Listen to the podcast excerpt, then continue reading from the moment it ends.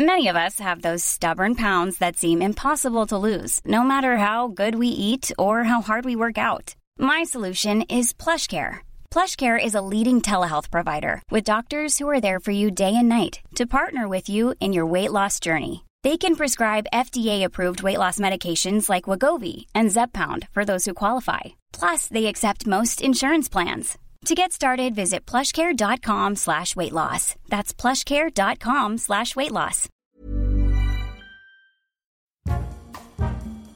La vie de ma mère, c'est simple, mais rassurez-vous, je raconterai pas ma vie. Parce que je joue sur les mots, et en jouant sur les mots, je vais m'intéresser à ceux que je rencontre. Ça sera les avis de ma mère. Ah bah ouais, mais elle est politique, mais j'étais journaliste avant, mais c'est vrai qu'on a tendance à se raconter et à se mettre trop facilement sur le divan aujourd'hui. Allez, Cécile Duflot.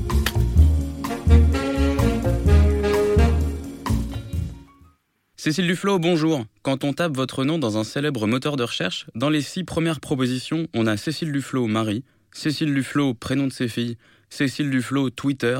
En sixième position, on trouve Cécile Duflo, Robe. Mais je vous propose qu'on s'intéresse à vous, et heureusement, en première position, il y a Cécile Duflo, Oxfam. Depuis 2018, vous dirigez Oxfam France, une ONG qui a pour but d'agir sur les causes profondes de la pauvreté et des inégalités. Vous avez dit d'ailleurs que depuis que vous étiez en charge de problématiques comme la faim dans le monde, vous ne vouliez pas répondre sur des polémiques liées au Tour de France et au sapin de Noël qui agitent la sphère politique autour des mairies écolos, et on vous comprend. Mais juste, vous êtes pour ou contre les subventions aux aéroclubs de Poitiers?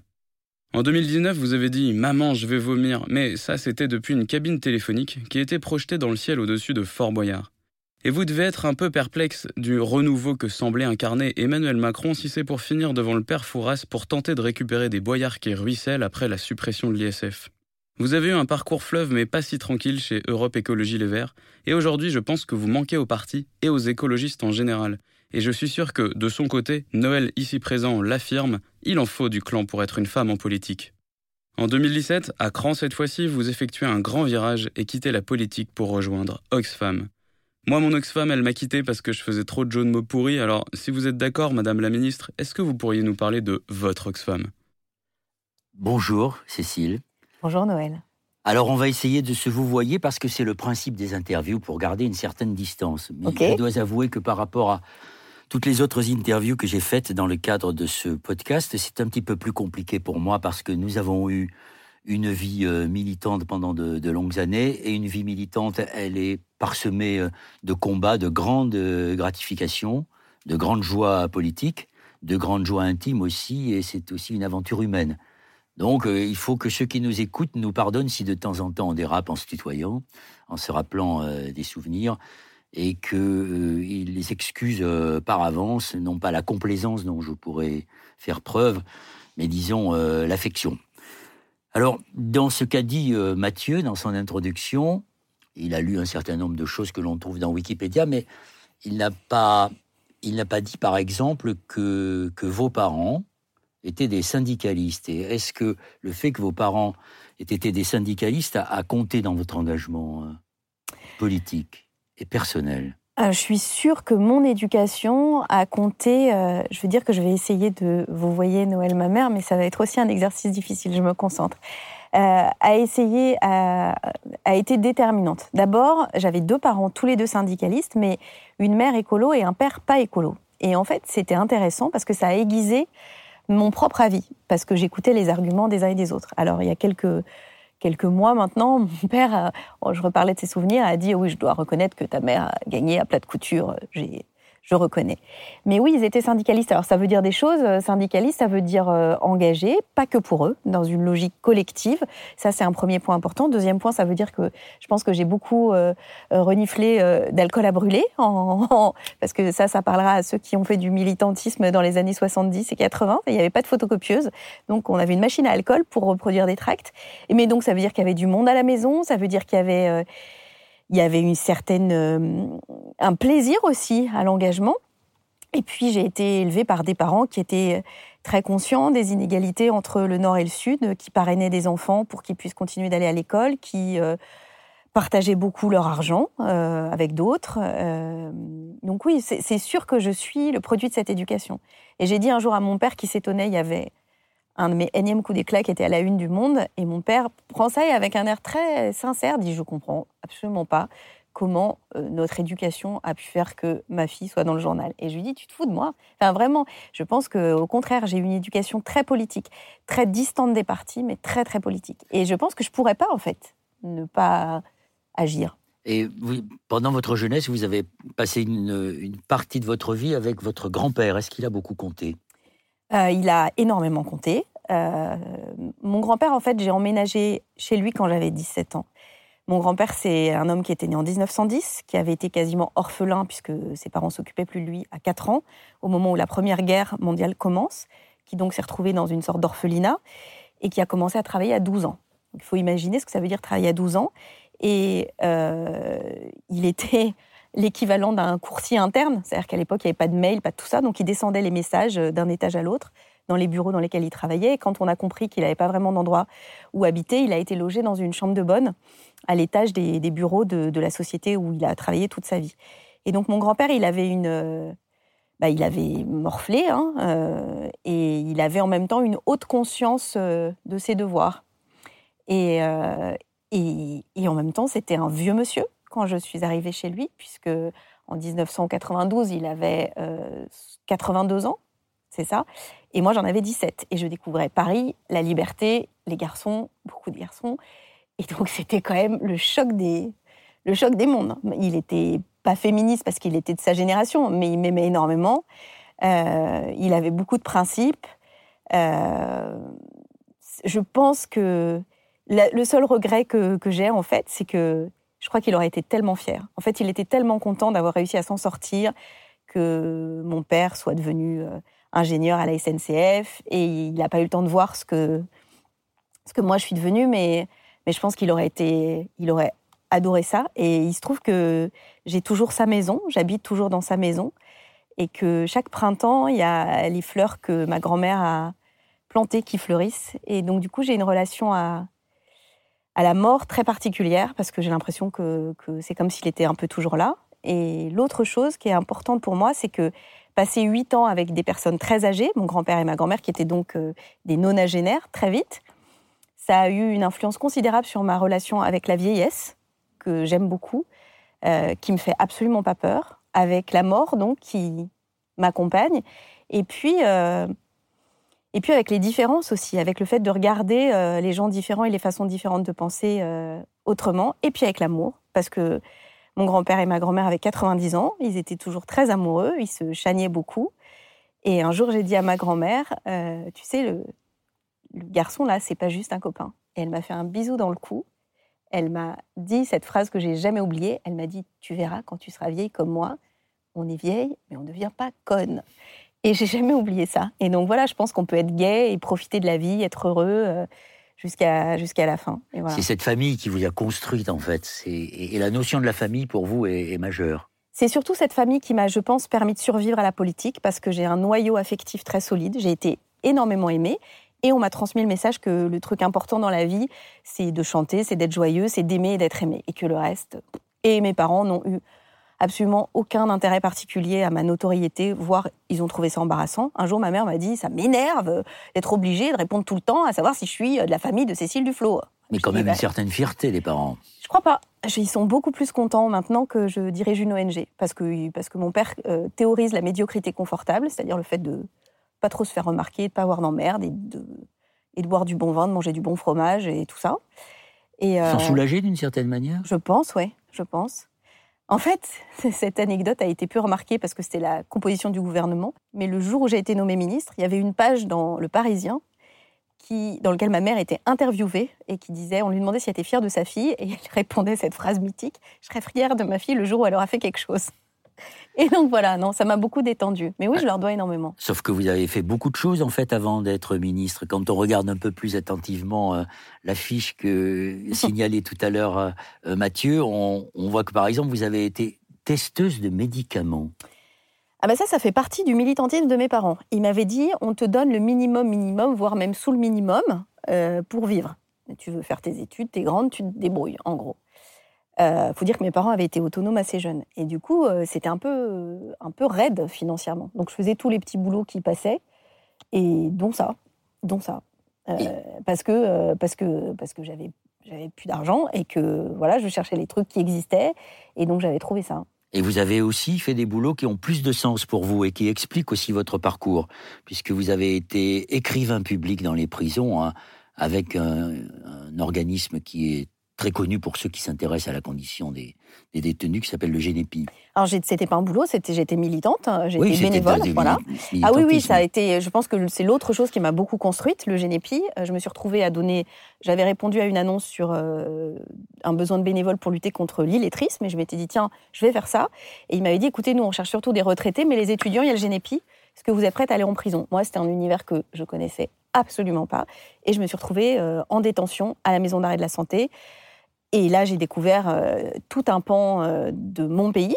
C'est parce que la justice et les prisons, ça fait partie euh, de notre pays, mais aussi de gens qui vivaient des vies extrêmement difficiles. il faut savoir qu'à l'époque, il y avait beaucoup de gens qui étaient incarcérés, notamment parce qu'ils étaient sans papier, donc ils avaient commis aucun délit, hein, autre que celui-là, entre guillemets. Et ça m'a énormément ouvert l'esprit. Et je pense que quand je vois plein de gens très raides sur ce qui est bien, ce qui est pas bien, donneurs de leçons, extrêmement vindicatif. Moi, je, la question de la justice, la question de la capacité à, à pouvoir reprendre pied dans la vie, d'avoir une deuxième chance, que quand une peine est purgée, elle est purgée, qu'il n'y a pas de peine définitive, c'est quelque chose de très important.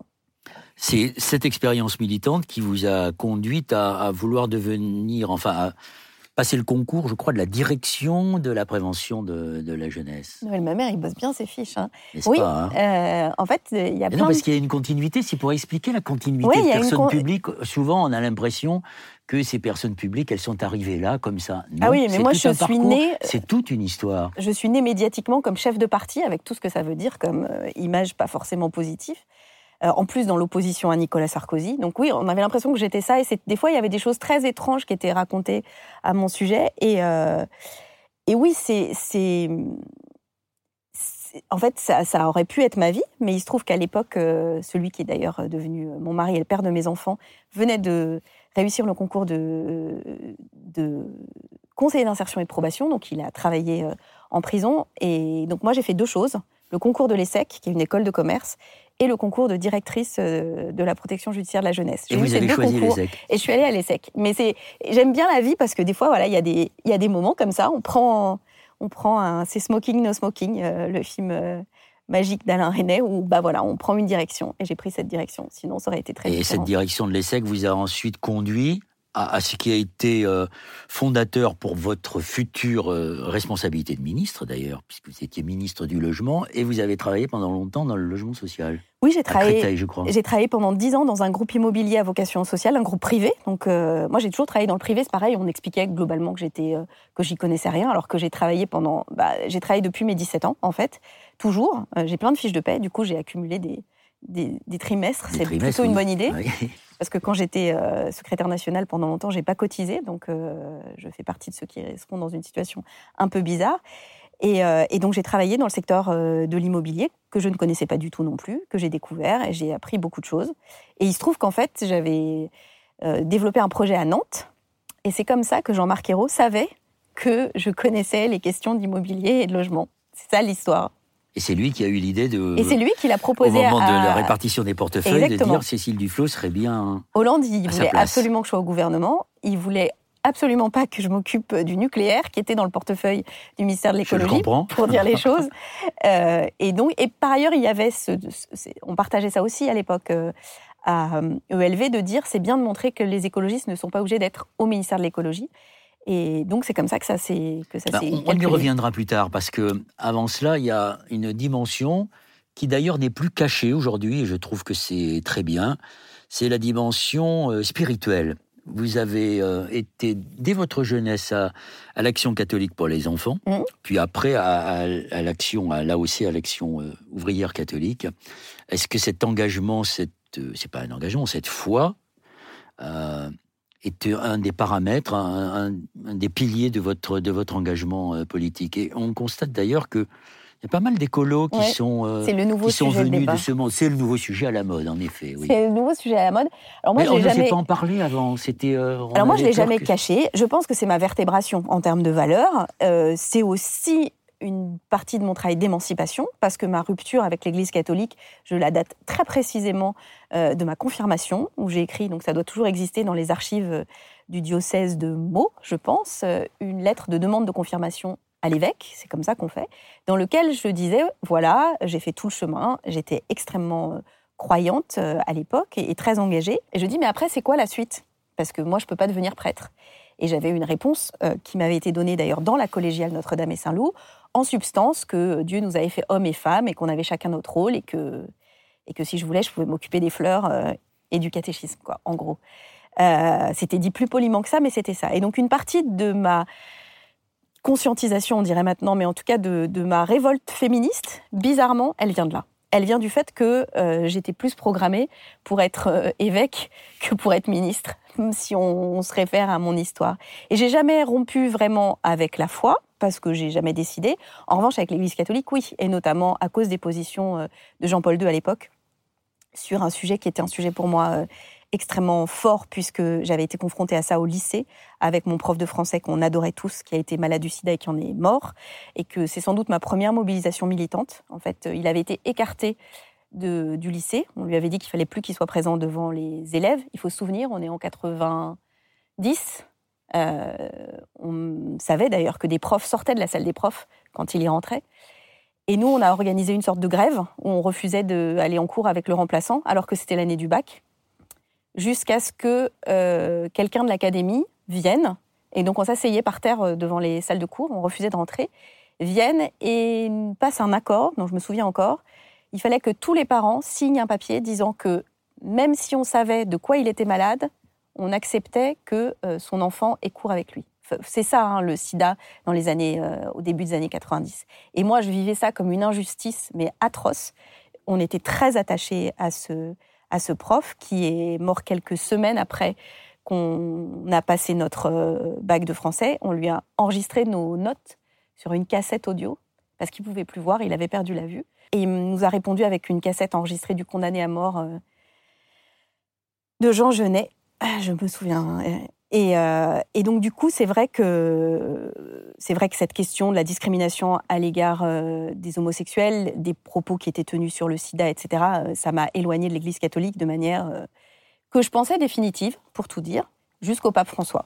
Voilà. Vous vous reconnaissez dans le pape François, notamment sa, son encyclique Laudato aussi, mais pas simplement ça. Ah bah oui, puis maintenant, vous savez, un des, grands combats, un des grands combats actuels d'Oxfam, c'est la levée du brevet sur les vaccins. Et dans son, euh, on dit homélie, je ne sais pas, en tout mm. cas dans son message Urbi et Orbi de Pâques, il a dit qu'il fallait euh, libérer les brevets sur les vaccins, etc. Donc euh, je pense que maintenant je suis raccord presque. on, va y revenir, mais c'est très intéressant ce que vous racontez sur votre foi parce que quand on regarde l'histoire de l'écologie et, des grands mouvements qui se sont développés en, France en particulier, on ne peut pas gommer euh, la personnalité de Bernard Lambert, qui a créé les paysans travailleurs qui sont devenus la Confédération paysanne et qui était euh, à la JOC, à la jeunesse ouvrière euh, catholique?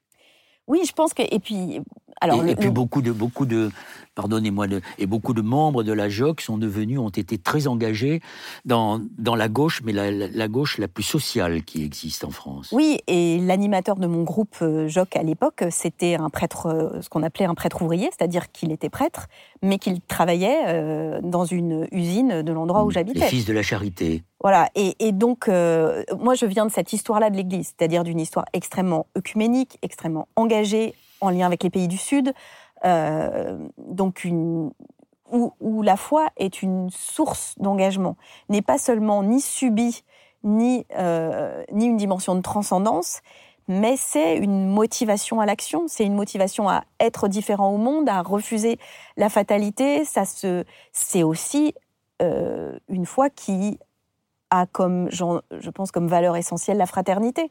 Et si je devais mettre un mot sur mon moteur euh, humain, c'est ça, c'est la fraternité. C'est la fraternité parce que parce que j'en reviens à ce que je vous disais tout à l'heure sur euh, mon grand-père, sur ce, cette idée que le seul, la seule chose qu'on garde quand on est parti, quand on est mort, c'est c'est pas ce qu'on a fait. Enfin, le cimetière est rempli de gens indispensables, de fortune, de gloire effacée. En revanche, euh, les liens qu'on tisse, l'amour qu'on reçoit, l'amour qu'on donne, Ça, on vous l'enlève jamais. Et alors, que répondriez-vous à ceux qui, aujourd'hui comme hier d'ailleurs, expliquent, enfin, ressortent la, la théorie du poison de la religion et, la foi qui n'aurait rien à voir avec la politique et qui serait peut-être même un handicap? Mais D'abord, d'abord, moi, en tout cas, la foi en Dieu, c'est pas quelque chose que j'ai réfléchi. D'ailleurs, c'est quelque chose que j'ai presque combattu. J'ai toujours euh, partagé euh, la vie d'homme qui était très athée, voire athée militant, en me disant que ça allait permettre de garder ça à distance, mais ça n'a pas marché. Donc, tant pis, je crois, c'est comme ça. Mais on croit toujours en quelque chose. Et il faut faire la distinction entre la foi, cette dimension de transcendance, euh, les églises, le cléricalisme et la laïcité. Il y a plein de strates. Et si certains pensent que croire en Dieu est une faiblesse morale. C'est pas grave. Enfin, moi, ça me dérange pas. Je peux. J'allais dire que intellectuellement, je serais plus. Si, je laissais mon cerveau euh, réfléchir, je pense que je serais athée en disant il n'y a aucune preuve que ça existe. Moi, je suis très attachée à la science. J'aime bien euh, sentir les choses et évidemment que la foi, ça se prouve pas, ça s'éprouve et ça se vit. C'est comme ça. Et j'ai fait la paix avec ça. Mais euh, je suis au cœur de la foi, il y a la liberté de croire ou de ne pas croire. Et donc la liberté. Et donc ceux qui s'attaquent à la foi, euh, ils s'attaquent à la liberté. Parce qu'en fait, si on est paisible avec ça, ben on est paisible avec le fait que certains croient ou ne croient pas. Ensuite, il y a l'organisation sociale de la société, et qui, elle, doit être laïque, c'est-à-dire doit être dégagée de tout dogme. Euh, oui, c'est la neutralité de la laïcité qui permet de croire ou de ne pas croire. Mais cette espèce de trouille vis-à-vis de la foi, moi, je la comprends pas. en revanche, je sais à quel point les églises ont pu être, et surtout les monothéistes, celui euh, qui m'a fait aussi, ont pu être euh, des outils d'oppression, en règle générale, mais surtout d'oppression des femmes. Alors là, il y a une constance euh, absolue. Et donc, je comprends qu'on puisse aussi être défiant et ne pas donner les clés à aucune église que ce soit de la décision sur notre destin commun. Alors justement, venons-en au féminisme, qui est un comment dire, une de vos priorités. Je peux, le mot ne convient d'ailleurs peut-être pas parce que vous, vous, ne le vivez pas comme ça. Vous expliquez que c'est justement parce que l'Église euh, est un instrument d'oppression des femmes, pas simplement l'Église catholique, mais la plupart des, enfin, toutes les religions euh, monothéistes. Est-ce que le, est-ce que le féminisme a été euh, la composante essentielle de, votre engagement et comment vous l'avez vécu tout en assumant euh, plusieurs maternités, quatre maternités. Ah, c'est drôle que vous pensiez. Ah, j'ai réussi à. Vous voyez Noël, ma mère. c'est drôle que vous pensiez que ça s'oppose. Euh, non, je ne pense pas que ça s'oppose. Je pose la question parce que certains qui vous regardent se disent mais comment euh, elle peut prétendre féministe alors qu'elle a quatre enfants Je suis une bonne catholique, j'ai quatre enfants. et, non, vous avez réussi à apporter la preuve qui est il vaut mieux que ce soit une femme comme vous qui le dise, que ce soit une femme qui le dise. Comment elle assume en même temps son féminisme très engagé euh, et, le, plaisir, le plaisir parce que je sais que vous le vivez comme ça d'être mère?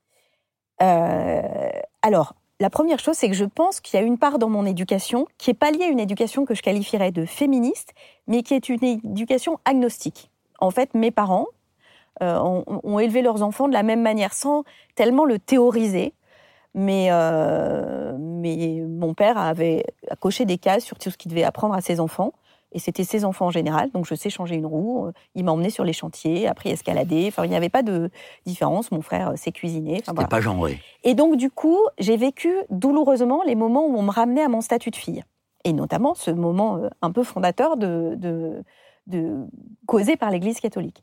Et du coup, mon féminisme, il vient en fait d'un refus de qu'on me limite. Donc ensuite, petit à petit, je me suis rendu compte que si je pouvais avoir cette envie de refuser qu'on me limite, c'est grâce à des femmes qui avaient mené le combat avant moi. Ma grand-mère, avec qui j'ai passé une grande partie de mon enfance, elle n'avait pas le droit de vote. Elle a eu le droit de vote que bien après sa majorité. Elle n'avait pas le droit d'ouvrir un compte bancaire. Enfin, on ne parle pas d'un truc qui date de Mathusalem. C'est très récent. Et donc, j'imagine le prix qu'ont payé ces femmes pour que je puisse avoir cette vie-là. Et je leur suis très reconnaissante. De la même manière que je suis immensément reconnaissante de toutes celles qui ont eu un combat pour que la maternité soit pas une angoisse, au sens qu'elle soit, qu'elle puisse être choisie, que si on veut pas d'enfant, on euh, puisse avorter sans aucun problème, euh, parce que c'est normal. Euh, et parce que celles qui avaient une vie, les vies qui étaient mises en danger par, et qui sont d'ailleurs toujours mises en danger ailleurs dans le monde par l'avortement illégal, c'est la vie des femmes, parce qu'elles en meurent ou elles en restent parfois blessées durablement. Donc moi, ça s'est trouvé comme ça. J'ai eu envie de ça. Et j'ai eu aussi envie que d'être mère et pleinement mère et j'adore ça. Franchement, c'est la chose, je remercie et je pourrais encore le faire, euh, celui qui est le père de mes enfants et qui a dit si on avait un enfant alors que j'avais 21 ans et que j'ai dit allez oui et que euh, franchement c'est la meilleure décision de ma vie. Et donc j'adore être une maman, je pense que je suis ça jusqu'au fond de mes orteils. Je pense qu'on peut aussi tout à fait vivre sans l'être, que c'est absolument pas une nécessité, qu'il y a des gens qui aiment l'escalade et qu'il y en a qui aiment pas ça, qu'il y a des gens qui aiment bien manger, d'autres qui aiment moins ça, certains qui aiment que les légumes, d'autres euh, qui adorent la viande grillée. Moi, j'adore euh, les bébés, les moyens, les grands, même les enfants adultes, puis les enfants des autres aussi, et que j'ai la liberté d'avoir pu vivre ça, c'est fantastique. Mais au tout début, euh, où je suis devenue connue politiquement, les gens pensaient que j'étais une telle machine politique, organisée, machin, tout ça. J'étais si jeune et j'étais déjà chef que forcément, quand je disais que j'avais euh, des enfants, ça devenait complètement ahurissant. Alors qu'en fait, je pense qu'on peut vouloir tout. On peut vouloir un amoureux, des enfants, un travail, une carrière. Cela dit, c'était possible de l'assumer euh, parce que vous aviez un statut social qui vous le permettait. Mais quand on regarde, par exemple, dans les banlieues, la difficulté qu'ont les, les femmes à, à la fois assumer euh, leurs conditions, euh, sortir de la domination et puis euh, élever leurs enfants, c'est beaucoup plus compliqué. Oui, alors il y a surtout aujourd'hui le vrai sujet, c'est les femmes qui élèvent seules leurs enfants. les familles monoparentales. Voilà, et c'est souvent les femmes. On le sait peu, mais souvent les hommes ben, s'occupent, euh, quand ils, après une séparation, ils s'occupent beaucoup moins de leurs enfants, financièrement aussi, souvent. Euh, donc celles qui sont plus exposées à la précarité, c'est ces femmes-là, et pourtant elles arrivent pour euh, beaucoup d'entre elles à tenir tout de front. Et moi, je suis pour le coup admirative, et je pense que là, il doit y avoir des politiques publiques qui aident ces familles et qui aident ces femmes parce qu'elles sont, elles sont vraiment très forte. Euh, et, et, donc, en revanche, ce que je n'aime pas, c'est que, et j'ai senti le, débat vriller, par exemple, autour de la congélation des ovocytes, en disant, bah voilà, en fait, euh, et y compris des entreprises qui peuvent financer la congélation des ovocytes, en disant, consacrez-vous à votre carrière, pour les enfants, vous verrez plus tard. Moi, je pense qu'il faut avoir des enfants quand on veut, c'est-à-dire ne pas en avoir si on n'en veut pas, pouvoir avorter si on est enceinte et qu'on ne veut pas avoir d'enfants, mais que si on veut avoir des enfants, ça doit être possible aussi. Et ça ne doit pas être un handicap. Alors justement, venons à ces jeunes femmes d'aujourd'hui, euh, qui ont une trentaine d'années, entre 25 et 30 ans, euh, qui, construisent leur vie et qui ne voient pas leur vie euh, avec un enfant parce qu'elles ont peur d'alourdir le fardeau qui pèse sur la planète et que dont l'espèce humaine serait la principale responsable. Euh, que pensez-vous de cela, de cette, de cette crainte qu'on peut comprendre, vu euh, l'ampleur de la crise devant laquelle euh, on se trouve? Je crois que cette histoire-là, ce sujet-là, c'est le sujet qui blesse le plus l'écologiste que je suis. J'ai souvent entendu des jeunes femmes, enfin une fois j'ai entendu une jeune femme expliquer, moi je rêverais d'avoir un enfant, mais j'ai décidé de ne pas en avoir, par conviction écologiste. Et là, ça m'a fait mal. En fait, je comprends très très bien qu'on veuille pas avoir d'enfant, pour plein de raisons. Parce qu'on n'aime pas ça, parce que Bref, toutes les raisons sont entendables. Et ça a des côtés très chiants. Hein. Moi, j'adore ça, mais ça a quand même des côtés chiants, fatigants. ça coûte de l'argent, euh, ça coûte euh, des émotions. Enfin, bref, voilà. Donc, on peut ne pas vouloir d'enfant. Mais vouloir un enfant et s'en empêcher, avec la violence que ça représente, pour des raisons écologiques, c'est problématique. Pourquoi je trouve ça problématique? D'abord parce que je trouve que c'est très violent, humainement. Ensuite, parce que les arguments qui sont utilisés, souvent d'ailleurs par des hommes, sur les questions de démographie sont vraiment erronées. Le problème qui fait qu'on est dans un modèle insoutenable, c'est pas les enfants, c'est notre modèle de développement. Est-ce qu'il est amendable? Oui. Est-ce qu'on peut vivre euh, avec un taux de renouvellement des générations classiques Oui. Parce que, en fait, si on se rend compte que si on donne accès, même pas seulement à la contraception, mais juste à l'éducation aux femmes, naturellement, bah, il y a moi qui ai envie d'avoir quatre enfants, et puis il y a ma copine Sandy qui n'a jamais voulu avoir d'enfants et qui en a pas. Alors on, va, on, va, y revenir parce que ce que vous dites est, malheureusement euh, répandu, enfin pas de, de, manière majoritaire, mais chez certaines figures de, l'écologie, et c'est en effet donné une image de l'écologie qui est au fond extrêmement euh, conservatrice et à la limite de, l'eugénisme. Tout ça est parti euh, en 1968 euh, d'un conservateur américain qui s'appelle Paul Ehrlich avec la, bombe population, qui a d'ailleurs conduit les États-Unis à couvrir des politiques de stérilisation forcée, je pense en particulier en, Inde et au Pérou ce que vous nous expliquez, c'est de nous dire qu'en fait, c'est une autre répartition des richesses, c'est l'éducation des femmes. Vous avez des exemples de ces deux pays dans lesquels euh, La, la, natalité a baissé, notamment en raison de l'éducation. Alors là, Et pas simplement l'éducation, y compris avec des moyens écolos. Les, les, les, travaux des derniers démographes et les projections de l'ONU sont très rassurantes pour ceux qui s'inquiétaient de la bombe euh, population, euh, parce qu'on voit bien que cette transition, elle se fait euh, avec aussi certains pays où la natalité baisse de façon très importante, hein, notamment dans les pays du Nord. Mais ce qui est intéressant, c'est la transition démographique au Maghreb, qui s'est faite en une seule génération. C'est-à-dire que si vous envoyez toutes les filles à l'école, jusqu'au collège, eh bien, la transition démographique se fait pour leur génération. C'est-à-dire qu'elles ont les enfants qu'elles souhaitent. Et ça, c'est finalement très simple parce qu'on n'y il n'y a pas plus simple comme politique publique qu'une politique d'éducation. Il n'y a pas besoin d'un investissement très lourd. Il faut des enseignants. Il faut même, euh, dans un certain nombre de pays, il n'y a même pas besoin de bâtiments très raffinés. Et voilà, c'est fait. Donc, euh, il faut absolument aller dans cette euh, direction-là. D'abord parce que c'est juste pour toutes ces petites filles qu'elles aillent à l'école, mais ensuite parce que c'est j'allais dire que c'est, il n'y a pas besoin d'autre chose et de se causer d'autres problèmes. Et puis surtout, alors c'est là aussi que, euh, en, disant ça, j'entends que certaines jeunes femmes des pays du Nord peuvent se sentir plus concernées. Euh, les émissions de gaz à effet de serre qui produisent le dérèglement climatique, elles sont principalement localisées dans les pays du Nord. C'est les 10% les plus riches qui émettent 52% des émissions de gaz à effet de serre. Alors ça, c'est pas une invention parce que c'est le rapport d'Oxfam de février le dernier, dernier C'est le dernier rapport d'Oxfam sur les inégalités d'émissions qui est une mise à jour de notre rapport d'il y a 5 ans qui disait 10%, 50%. En 5 ans, euh, la situation s'est dégradée. C'est maintenant 52% des émissions qui sont le fait de 10% les plus riches. Ce qui veut dire aussi que si on agit radicalement ici, dans nos pays, on va être très efficace. On peut être très efficace. Donc ça renforce, j'allais dire, ma conviction euh, d'écologiste. Et d'ailleurs, votre rapport ne s'intéresse pas simplement à l'Afrique, et aux pays dans lesquels euh, la population était une crainte, mais la France aussi. Vous expliquez, si ma mémoire est bonne, que 10% de la, des plus riches français émettent autant que à peu près la moitié des plus pauvres de ce pays. Exactement, cette, proportion, en fait, elle se trouve à l'échelle de la planète et elle se retrouve aussi euh, par pays. pourquoi? Une des raisons majeures, d'abord, c'est les modes de consommation, mais c'est aussi les placements financiers, parce que plus on est riche, plus on place de l'argent.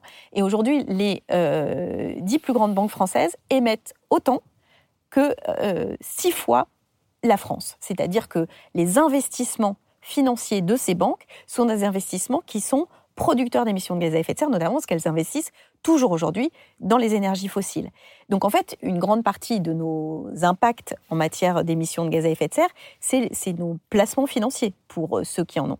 Donc évidemment, moins on a d'argent, finalement, moins on, on contribue à, émettre euh, des gaz à effet de serre. Mais la consommation aussi des plus riches est une consommation qui est beaucoup plus intense en carbone. Donc c'est pour ça que c'est très intéressant, c'est qu'en fait, si on agit, il y a pas, les clés d'action, on les a identifiées maintenant, on les connaît.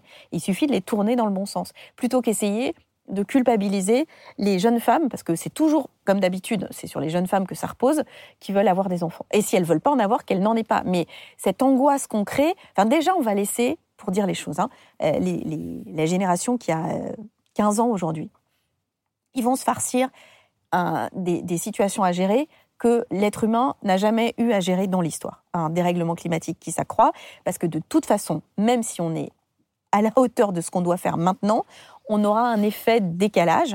Et en gros, le scénario, c'est que, et c'est pour ça que c'est très rageant de vivre ce qu'on vit, là, on, est face à un mur et on appuie sur l'accélérateur en pensant que, je sais pas, le mur va s'écarter, alors que le mur ne va pas s'écarter. ou que la technologie nous sauvera, mais ce qui est... Non, on sait, on sait déjà que la technologie nous sauvera pas. Euh, personne a de pistes de technologie qui peuvent nous sauver aujourd'hui des impacts du dérèglement climatique. Donc la seule chose qu'on peut faire, c'est appuyer sur le frein et tourner pour essayer de prendre le mur en biais et un peu moins vite. Voilà, de passer de la grande accélération à la grande bifurcation. Exactement. C'est exactement ça. Et là, ce que vous dites, c'est aussi, euh, il y a une, société indépendante qui s'appelle Carbone 4, que, vous citez souvent dans, vos interviews, qui, montre qu'en effet, si on faisait tout bien, parce qu'on n'arrête pas de nous culpabiliser, euh, toi comme moi, vous comme moi, il a craqué euh, si on faisait tout bien, ça ne répondrait qu'à 15% des objectifs. 25. De, 25%. Un quart. Donc, ça veut dire que 75%, c'est la responsabilité des de politique publique. De c'est pour ça qu'on a attaqué l'État avec l'affaire du siècle, et c'est pour ça que je crois à la nécessité, toujours aujourd'hui, même si euh, j'ai quitté la politique depuis euh, euh, trois ans maintenant, je crois à l'action politique, c'est-à-dire je crois à l'action de la puissance publique pour mettre en place des politiques publiques et aussi un encadrement réglementaire et législatif à l'action des entreprises qui organise cette transition. Parce que chacun, c'est pas vrai qu'on peut réussir ce défi-là en euh, s'impliquant simplement individuellement comme consommateur ou comme acteur. Alors là, on vient de, démonter, vous venez de démonter avec talent euh, l'illusion de la surpopulation, mais revenons à, à la question féministe, parce que c'est apparu comme une sorte d'incongruité lorsque vous êtes devenue euh, la patronne, entre guillemets, des Verts, avant de devenir Europe Écologie Les Verts, en fonction de votre âge. Et la plupart des mâles, euh, blancs, euh, à cheveux gris et bien habillés, se disaient mais qu'est-ce que c'est que cette nana qui, qui a aucune pas, faudrait demander parce qu'il y avait un mâle blanc. Je sais pas si il avait les cheveux gris à l'époque, mais pas les cheveux gris, non, fort raison. C'est quand même. Moi, je ne me suis pas vraiment rendu compte. Comment on le vit, ça, voilà Moi, je ne me suis pas rendu compte. Et je ne me suis pas rendu compte parce que j'étais habituée. Alors, c'est vrai que pour moi, le, le mouvement euh, MeToo a aussi été une réinterrogation de mon propre passé. Parce que j'avais vécu avec des remarques sexistes, avec des attitudes, avec tout ça. Ça faisait partie du job, il fallait faire avec. Tout le euh, monde se souvient de, cette euh, réflexion lorsque vous portiez une robe avec des motifs fleuris et, vous étiez ministre et c'était à l'Assemblée nationale. J'étais ministre et j'ai rien dit en fait. J'ai juste dit, euh, mesdames et messieurs, mais surtout messieurs visiblement. Mm. Enfin, je suis passée à autre chose. Alors qu'en vrai, j'aurais pu m'indigner, etc. Mais non, j'étais habituée. Alors, quand je suis rentrée à la direction des Verts, c'était euh, quatre ans avant que je devienne secrétaire nationale, il y a un euh, militant qui a dit, il n'a pas vu que j'étais dans son dos. Non, mais on va quand même pas foutre à la direction une nana qui a trois mômes. Et ça m'avait, j'avais encaissé j'aurais pu, en plus c'était chez les Verts, hein, j'aurais dû lui taper sur l'épaule et lui dire ça va pas bien, vous avez entendu ce qu'il a dit. Mais non, j'ai répondu sans, indirectement, à dire que j'ai dit que j'avais trois enfants, mais que j'avais l'habitude, que j'en avais eu deux pendant mes études, que je savais gérer. je me suis presque excusée de ça. Maintenant, je hurlerais si quelqu'un faisait une remarque comme ça, pas à moi, mais à quelqu'un d'autre. Et donc, il faut comprendre que je venais encore de cette période transitoire où finalement, on acceptait certaines choses et on acceptait un certain nombre de choses qui étaient déjà inacceptables et qui le sont devenues. Et cette robe, finalement, maintenant, c'est le, c'est le totem d'immunité euh, de toutes les tenues vestimentaires de toutes les femmes qui seront euh, à l'Assemblée nationale. Donc euh, c'est un mal pour un bien. Oui, mais vous avez toujours été une femme forte, donc aucune fragilité face à toutes ces menaces d'agression en fait, de, moi, je crois toutes sortes de la part des hommes. Je ne crois pas du tout que je suis forte, mais pas du tout. Alors je pense que tout le monde me perçoit comme ça. Finalement, c'est une protection. Mais j'ai souvent pleuré, j'ai souvent craqué, j'ai souvent euh, eu du mal. Mais j'ai ce noyau à l'intérieur qui fait que, ben voilà, je pense que c'est pas essentiel. J'ai là à cette époque-là, avoir des enfants, c'était une chance parce que ils étaient tout petits quand je suis devenue secrétaire nationale. Donc je pense que ça a été dur pour eux. Ils le disent maintenant euh, parce que les tout débuts, euh, je passais ma vie, j'étais à la maison, mais je passais ma vie au téléphone, je passais ma vie devant mon ordinateur et je faisais que bosser quoi. Mais c'était quand même aussi, voilà, en, en, vrai, quand un, un petit de 4 ans qui se pend à ton cou, euh, un peu barbouillé de confiture et que tu en as dans les cheveux, mais qui te dit que tu es la plus gentille des mamans du monde et qui t'aimera toute la vie entière, en fait, plus rien n'existe. Alors, quand on est une jeune femme qui accède à ses responsabilités, où il y a encore beaucoup d'hommes, hein, il y avait encore beaucoup, il y en a toujours d'ailleurs mmh. à ELV, mais disons que les Verts ont toujours une tradition euh, un peu en avance par rapport aux autres. Avant vous, il y a eu euh, Dominique Voynet, donc les, femmes, Marie-Christine Blandin était présidente mmh. de région. Est-ce qu'on a le sentiment de... Est-ce qu'on se dit, il va falloir que j'en fasse plus que les mecs, plus que les autres quand euh, on arrive à cette responsabilité? Est-ce qu'on a, a, le sentiment de se dire qu'il faut rattraper une sorte de, de, décalage? Je ne me suis pas dit, il va falloir que j'en fasse plus que les mecs. Je me suis dit, ça va être plus dur. Mais voilà, peut-être que j'aimais bien quand c'était dur. Euh, oui, bien sûr que d'autres avaient ouvert les portes, et puis surtout, dans les statuts des Verts, il y a la parité. Donc, ce qui implique quelque chose, qui implique qu'il y avait des femmes. Moi, c'est ça qui a été très différent. En fait, je m'en suis rendu compte quand je suis arrivée au gouvernement. Parce qu'à la différence de beaucoup de femmes qui étaient ministres, qui avaient été députées, beaucoup avaient été nommées, entre guillemets. C'est-à-dire qu'elles avaient été choisies, elles étaient là, ce qui, qui n'enlève rien à leur qualité. Moi, je m'étais bagarrée. C'est-à-dire que j'avais gagné euh, et euh, vous le savez mieux que quiconque, j'avais gagné des congrès, j'avais fait des réunions internes, des conseils fédéraux, des, des, des, scrutins à gagner 60-40, aller chercher une voix, puis l'autre. Et parce que vous aimez ça? Je suis pas sûre que j'aimais ça parce que maintenant je, le, je, me souviens très bien d'avoir vu euh, quelqu'un comme Yves Cochet qui avait fait ça toute sa vie, qui continue d'ailleurs de, le faire. et je, en revanche, tout le monde pensait que j'étais accro à ça. Et donc j'étais obligée de dire, bah moi je crois pas, mais, mais je vous suis obligée de vous entendre. en vrai, j'aime bien gagner. Ça, oui, c'est vrai. J'aime bien gagner et donc je suis accrocheuse et donc je me suis bagarrée, mais j'ai surtout été membre de collectif. Alors ELV, c'était une famille, mais au sein de cette famille, j'ai eu des familles et des gens dont j'étais très proche et j'ai mis du temps à comprendre si moi j'avais une ambition forcenée. Et en fait, non. Il y a un truc que j'aime, c'est quand on me dit voilà, là c'est l'os, va chercher l'os et ramener l'os. J'adore ramener l'os. Donc ouais, euh, j'étais bagarreuse. Et puis aussi, j'aimais bien voir euh, l'espèce de truc qui s'éclairait dans le regard des gens qui avaient bagarré avec moi quand ils étaient fiers d'un truc que j'avais dit à la tribune. J'ai toujours aimé ça, euh, rendre fier le collectif qui m'avait aidé. C'est ça qui, qui m'a plus fait avancer.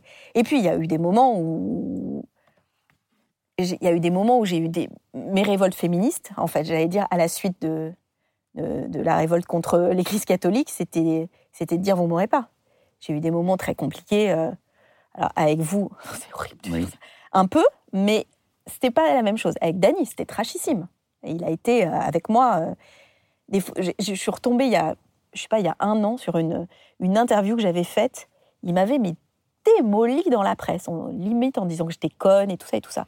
Et moi, je répondais impérial. Vous connaissez la liberté de ton de Dany, on a besoin de cette liberté. Ce qui est important, c'est ce qu'on construit ensemble. Je suis pas sûre que j'aurai la patience maintenant. Je suis debout, il se croit. Mais je croyais au collectif, c'est-à-dire et je crois toujours à ça. Je crois à la force de transformation, pas des individus. Je suis très allergique aux aventures individuelles, toujours aujourd'hui politiques, à la folie de la Ve République. On voit d'ailleurs l'effet que ça donne avec euh, Emmanuel Macron. Et je pense qu'on avait besoin de ce collectif, les Verts, que c'était important que l'écologie ait un parti politique engagé et que donc j'avais décidé euh, de me sacrifier, c'est un peu euh, extrême comme, mais de me mettre au service de ça. Et je l'ai fait, euh, parfois en oubliant un peu, c'est vrai, mais je l'ai fait vraiment en me disant, il faut que la machine tourne. Alors on va revenir sur le côté combat de la politique et de l'écologie, qui contrairement à ce que veulent faire croire beaucoup de médias et de politiques, n'est pas le consensus, parce qu'elle a beaucoup, a beaucoup d'adversaires. Mais oui, c'est vrai que le combat politique, ça peut être dur et ça peut être injuste. Euh, et cette fois-ci, on va se tutoyer. Quand, par exemple, j'ai quitté le parti en t'accusant d'être à la tête d'une firme parce que je n'étais pas d'accord avec la gouvernance, à la réflexion, est-ce que je l'aurais dit si ça avait été un homme? Est-ce que j'aurais fait ça? Non, mais c'est ce qu'on peut se dire à la réflexion après. Tu l'as dit parce que j'ai fait j'ai fait un truc de secrétaire national, je l'étais encore, quand je suis devenue ministre. Moi, je me souviens de la scène. le début de l'histoire de la firme, c'est ça. Je suis secrétaire national et je suis encore et je suis déjà ministre. Et j'ai compris qu'au groupe vert, les gens vont voter par des petits accords à la noix de coco pour euh, François de Rugy contre toi. À la présidence du groupe. À la présidence du groupe. Et donc je me dis, il faut que je le dise à Noël pour qu'il retire sa candidature pour éviter de perdre. Sauf que, et je peux comprendre que tu l'aies compris comme ça. Tu t'es dit, bon, bah, Duflo, elle a choisi de Rugy. Oh, oh, non. Et l'histoire a montré que. et contre moi. Et du coup, tu m'en as voulu en disant voilà, il décide de tout, il verrouille tout. C'est le moment où ça m'a été une grande leçon. J'aurais dû laisser faire les choses. Peut-être que tu aurais gagné, je pense. À l'époque, c'était même quasiment sûr. Tu aurais perdu, mais tu me l'aurais pas reproché à moi. Ou alors, ça aurait été carrément pas juste. Mais c'est vrai que la firme, c'était atroce. Mais la vraie histoire, et comme ça je vais raconter, la vraie histoire, c'est quand je suis revenue à l'Assemblée, que ça commence à être un peu le bazar au parti, etc. On, je me souviens très bien, on a fait une conférence de presse sur la situation en Tunisie Peut-être que c'est ça. Et à l'issue, tu m'expliques que c'est le bordel, qu'il faut que je fasse quelque chose. Et tu me dis cette phrase mythique, tu me dis non mais là, il faut refaire la firme quoi. je me dis ok, je veux bien essayer de faire un effort, mais je veux que tu le dises dans le journal. Et deux jours après, tu t'es pointé avec euh, le Nouvel Ops en disant je l'ai dit. Et, voilà, c'est ça aussi. C'est ça qu'il faut que les gens comprennent. C'est pour ça que je suis émue de faire cette interview aussi. C'est que c'est une aventure humaine hyper intense, la politique. Je parlais de fraternité, mais ça existe. C'est-à-dire que les combats communs menés, ce qu'on a fait contre la déchéance de nationalité, ça forge des choses, enfin, c'est des moments d'une intensité qui ne sont pas la même qu'une partie de boule euh, Absolument, les tilleuls. Voilà. Alors, on ne va pas ici faire les anciens combattants, mais c'est vrai que lorsque tu as quitté le gouvernement, pour des raisons que tu vas pouvoir expliquer, au moment où euh, Manuel Valls a été nommé euh, Premier ministre, tu as rejoint l'Assemblée où on a mené de beaux combats, et des, combats qui, qui apporte une gratification, parce que la politique, il faut aussi euh, se faire plaisir, c'est pas simplement un engagement qui... Euh, bien sûr que c'est au service des autres, mais il faut qu'on s'y retrouve aussi. Et, parmi les souvenirs forts que nous avons, Il y a ce combat contre la déchéance de nationalité, le combat contre la prolongation euh, de l'état d'urgence, et puis il y a ce moment à Sivins qui a été un moment très important, à une semaine de la, de la mort de, tragique de Rémi Fraisse. Mm. Oui, on est allés euh, ensemble. Euh, c'est ça aussi, ce que je trouve important chez les écologistes, c'est ce pont entre les institutions. et d'ailleurs, ceux qui veulent être complètement dans les institutions, quand ils se prétendent écologistes, dans des institutions qui ne le sont pas ou qui ne sont pas encore prêtes, finalement, ils sont obligés à la trahison. ou alors ils partent, comme Nicolas Hulot. il faudrait qu'il y ait une arrivée massive d'écologistes pour transformer. Mais c'est ce pont entre cette dimension institutionnelle et puis la dimension d'action sur le terrain. Parce que les zadistes de Stevens, ils étaient très émouvants. Hein. Ils étaient dans des arbres euh, à 20 mètres de haut, dans le froid, pour défendre des salamandres euh, et des fleurs. Moi, j'aimerais bien que tous les gens qui donnent des leçons d'intérêt général, ils soient capables de faire ça. Ils n'avaient aucun intérêt personnel, aucun. Et donc, on y va ensemble, on rit beaucoup, et là-bas, on découvre la situation et la gravité de la situation et la gravité de la façon dont interviennent les forces de l'ordre. Et moi, je me souviens, quand je suis revenue, je n'avais pas quitté le gouvernement depuis très longtemps. J'ai alerté tout le monde. J'ai appelé le président de la République, j'en ai parlé à l'ancien Premier ministre, j'en ai parlé au ministre de l'Intérieur. J'ai dit attention, attention, attention, ça ça va pas du tout, ça va pas du tout, ça va mal finir. Et quand je me souviendrai toujours, euh, j'étais euh, en pyjama quand j'ai allumé la radio un dimanche matin et que j'ai entendu un corps a été retrouvé dans la forêt de Sivins. J'ai eu un espèce de sale pressentiment. Et j'ai envoyé un SMS au président de la République en disant j'espère mais j'espère vraiment que c'est pas lié à ce qui s'est passé cette nuit. Et voilà. Et, euh, et c'était pourtant ça. Et c'est pas un, anecdotique parce que dans ce genre de, de moment, hein, euh, bah, dans l'histoire, euh, c'est souvent des écologistes qui sont morts. Hein. C'est Vital Michalon. en 77, à Cress-Malville. C'est Pereira dans le bateau de Greenpeace. On, on, prend moins de gants avec les écologistes et du coup, on fait, on tue des, on tue des gens. Voilà, c'est ça qui s'est passé en fait. Et moi, je viens de cette histoire aussi. Euh, je, vis ça dans, mes tripes. Et j'avais eu l'occasion de dire merci à Laurent Fabius quand à la fin de, de la COP euh, de Paris, il rend hommage, et c'est étonnant euh, de sa part, aux gens qui ont été militants pour l'écologie depuis toujours, et y compris à ceux qui sont plus là. Et je me suis dit, c'est vrai, parce qu'il y a quand même une sorte de communauté euh, alors, je le dis en présence de quelqu'un qui est écologiste depuis bien plus longtemps que moi. Mais il faut savoir ce que c'était qu'être écologiste il y a 20 ans. Et surtout, quand on était une jeune femme, c'était être ridiculisé, moqué, on te tapait sur l'épaule en disant que tu étais gentille, un peu idéaliste, mais bon, passez votre chemin. Sauf que les trucs qu'on disait il y a 20 ans, c'est là maintenant. Et on parlait même des générations futures, et c'est aujourd'hui. Donc, je pense que ça doit ouvrir vraiment beaucoup plus les écoutilles des gens. Et ça, moi, en tout cas, ça m'a ça a renforcé ma détermination. Moi, je dis, écoutez, en fait, vous êtes gentil. J'étais un peu timide il y a 20 ans ou il y a 15 ans, mais sauf que tout ce que je disais, ou vous vous moquiez de moi, c'est arrivé. Donc, pardon, mais là maintenant, il faut arrêter que vous nous expliquiez euh, qu'on a le temps, qu'on va faire différemment. Et ce qui se passe autour de la loi climat, là, en ce moment. C'est un scandale. On va y revenir. Trois choses après, euh, Sivins. Une révoltante. Nous avions demandé, avec notre groupe écologiste, une commission d'enquête parlementaire sur le maintien de l'ordre. Mm.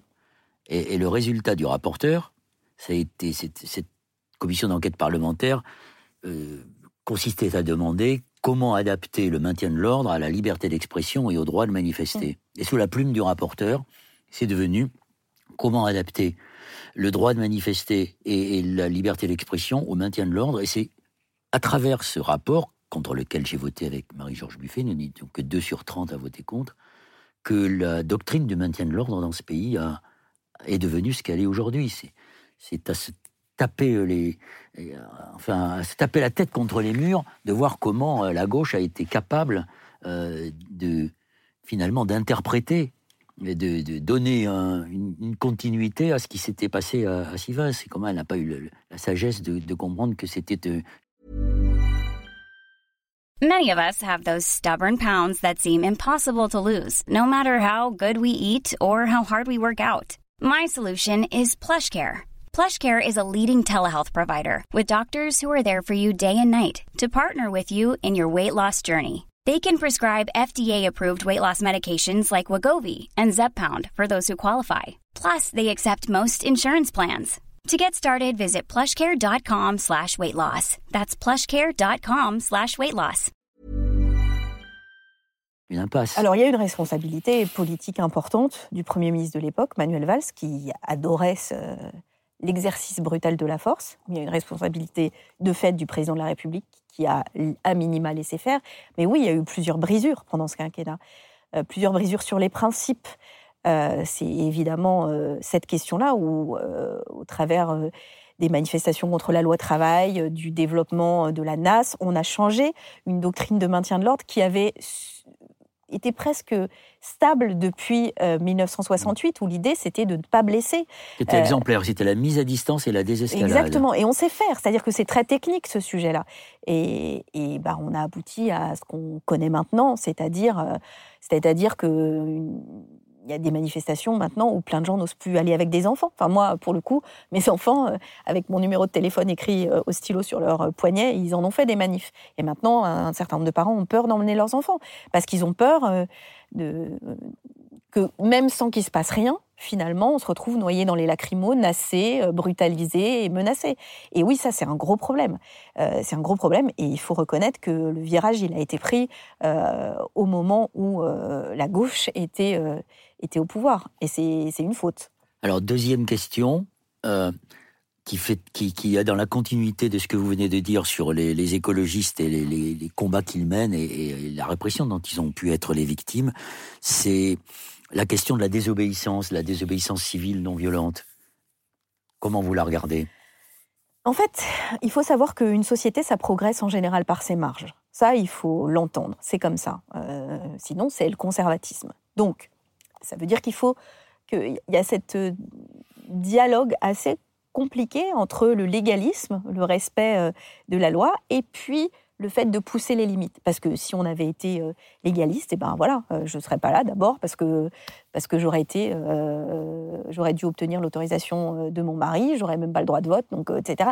C'est-à-dire qu'il y a eu des suffragettes qui ont poussé les lignes, qui ont manifesté, qui ont désobéi. Toute l'histoire de l'avancée des droits sociaux est une histoire de désobéissance. au premier rang euh, de cette désobéissance, le droit de grève. Donc, il faut se rendre compte que cette histoire de désobéissance civile, c'est euh, une façon de faire avancer et en général de permettre des conquêtes de, droits sociaux. Et, et, donc, moi, j'ai toujours été sensible à cette question-là, pour une bonne raison, c'est que parmi mon nourrissage catholique, figuraient les albums de Bayard Press qui racontaient euh, les grands non-violents, et moi c'est évidemment le panthéon, de Gandhi et de Martin Luther King, qui ont, plus que théorisé, mis en œuvre la désobéissance. Alors, euh, associée à cette dimension non violente, qui pour moi est toujours importante, même si j'ai été euh, assez brutalement interrogée par des moments où on voit bien que ce qui a fait bouger le pouvoir, c'est la violence. Et ça, pour moi, c'est ça, c'est blessant. C'est blessant que ça ait marché, c'est blessant que des gens se soient sentis obligés d'y recourir. Je parle euh, des, gilets jaunes notamment. Euh, en le disant, en disant, mais de toute façon, qu'on fait, si on fait pas ça, ils nous écouteront pas. Et c'est vrai que cette question-là est une question, et dans la période qu'on vit aujourd'hui, de tension sociale, d'aggravation des inégalités, euh, où en 2019, il y a eu dans plus de 40 pays des émeutes, des mobilisations, des tensions sociales liées à l'accroissement des inégalités, un sujet euh, phénoménal. Mais euh, je parle d'actualité, au moment où on parle, le FMI, le FMI, on entend bien ce que je dis, vient de publier une note en recommandant aux pays du monde de taxer les profits faits sur la pandémie et les ultra-riches pour aider ceux qui s'étaient appauvris pendant la pandémie. C'est-à-dire que je pense que même les chercheurs et même les institutions aussi conservatrices que sont le FMI ou la Banque mondiale sont conscients euh, qu'aujourd'hui, il y a un poison qui mine nos sociétés, qui est celui des inégalités. Oui, il y a même euh, le nouveau président des États-Unis, Biden, qui, euh, avec la secrétaire nationale au Trésor, est en train de proposer une taxe mondiale sur les multinationales. C'est alors, comme, euh, alors Biden a déjà décidé d'augmenter euh, la taxe. Oui, de 21 euh, à 28 Voilà, de passer de 21 à 28 l'impôt sur les sociétés, l'équivalent de l'impôt sur les sociétés américains, ce qui est une inversion d'un trend qui date depuis les années 80, depuis Reagan surtout, mais surtout de revendiquer cet impôt dans tous les pays. Pourquoi c'est essentiel? Deux raisons, parce que ça met fin à l'espèce de concurrence fiscale absurde qui s'était instaurée. Et surtout, ça attaque de front les paradis fiscaux. Parce que le principal problème des pays euh, classiques, c'est qu'ils sont euh, sous la pression des paradis fiscaux où les entreprises vont faire des, euh, opérations financières fictives parce qu'elles ne sont pas, pas taxées du tout. Donc oui, c'est une révolution. Et ce qui est surtout très intéressant, c'est de voir si Emmanuel Macron va soutenir cette position. Parce que pour l'instant, la France a été très timide. Elle dit comme d'habitude, on a entendu Bruno Le Maire dire qu'il était favorable sur le principe, mais pas dans la, dans, la, dans la mise en œuvre à un taux significatif.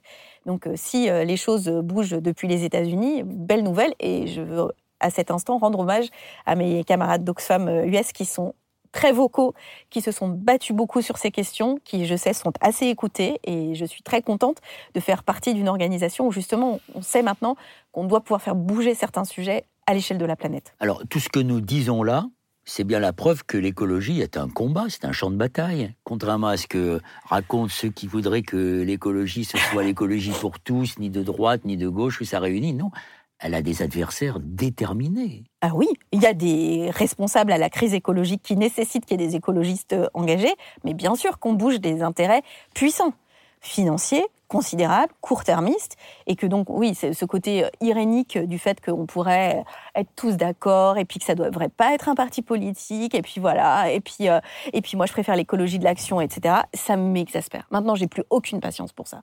Parce que soit ces gens mentent, soit ils sont totalement stupides comme je ne crois pas qu'ils sont totalement stupides, ils mentent. Et ils mentent consciemment.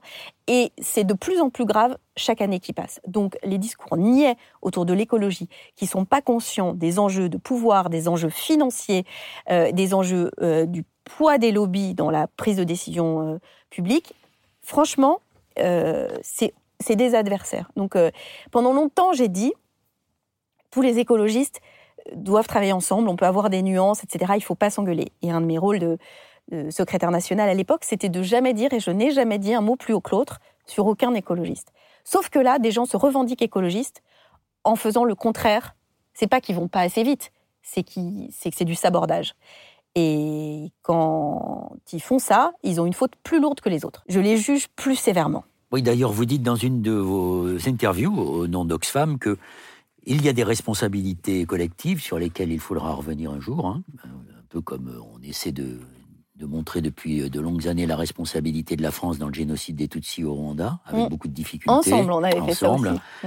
Euh, mais vous dites aussi, à, juste titre, je pense qu'il y aura aussi des, responsabilités individuelles qu'il faudra à un moment donné mettre au jour. Oui, parce que en fait, euh, on n'est pas si loin que ça. Je pense que je serai vivante et que je le verrai. Il y a des gens qui diront non mais sans blague, vous saviez tout ça. non mais attends, il y avait les, il y avait les rapports des, scientifiques. Pourquoi vous avez rien fait?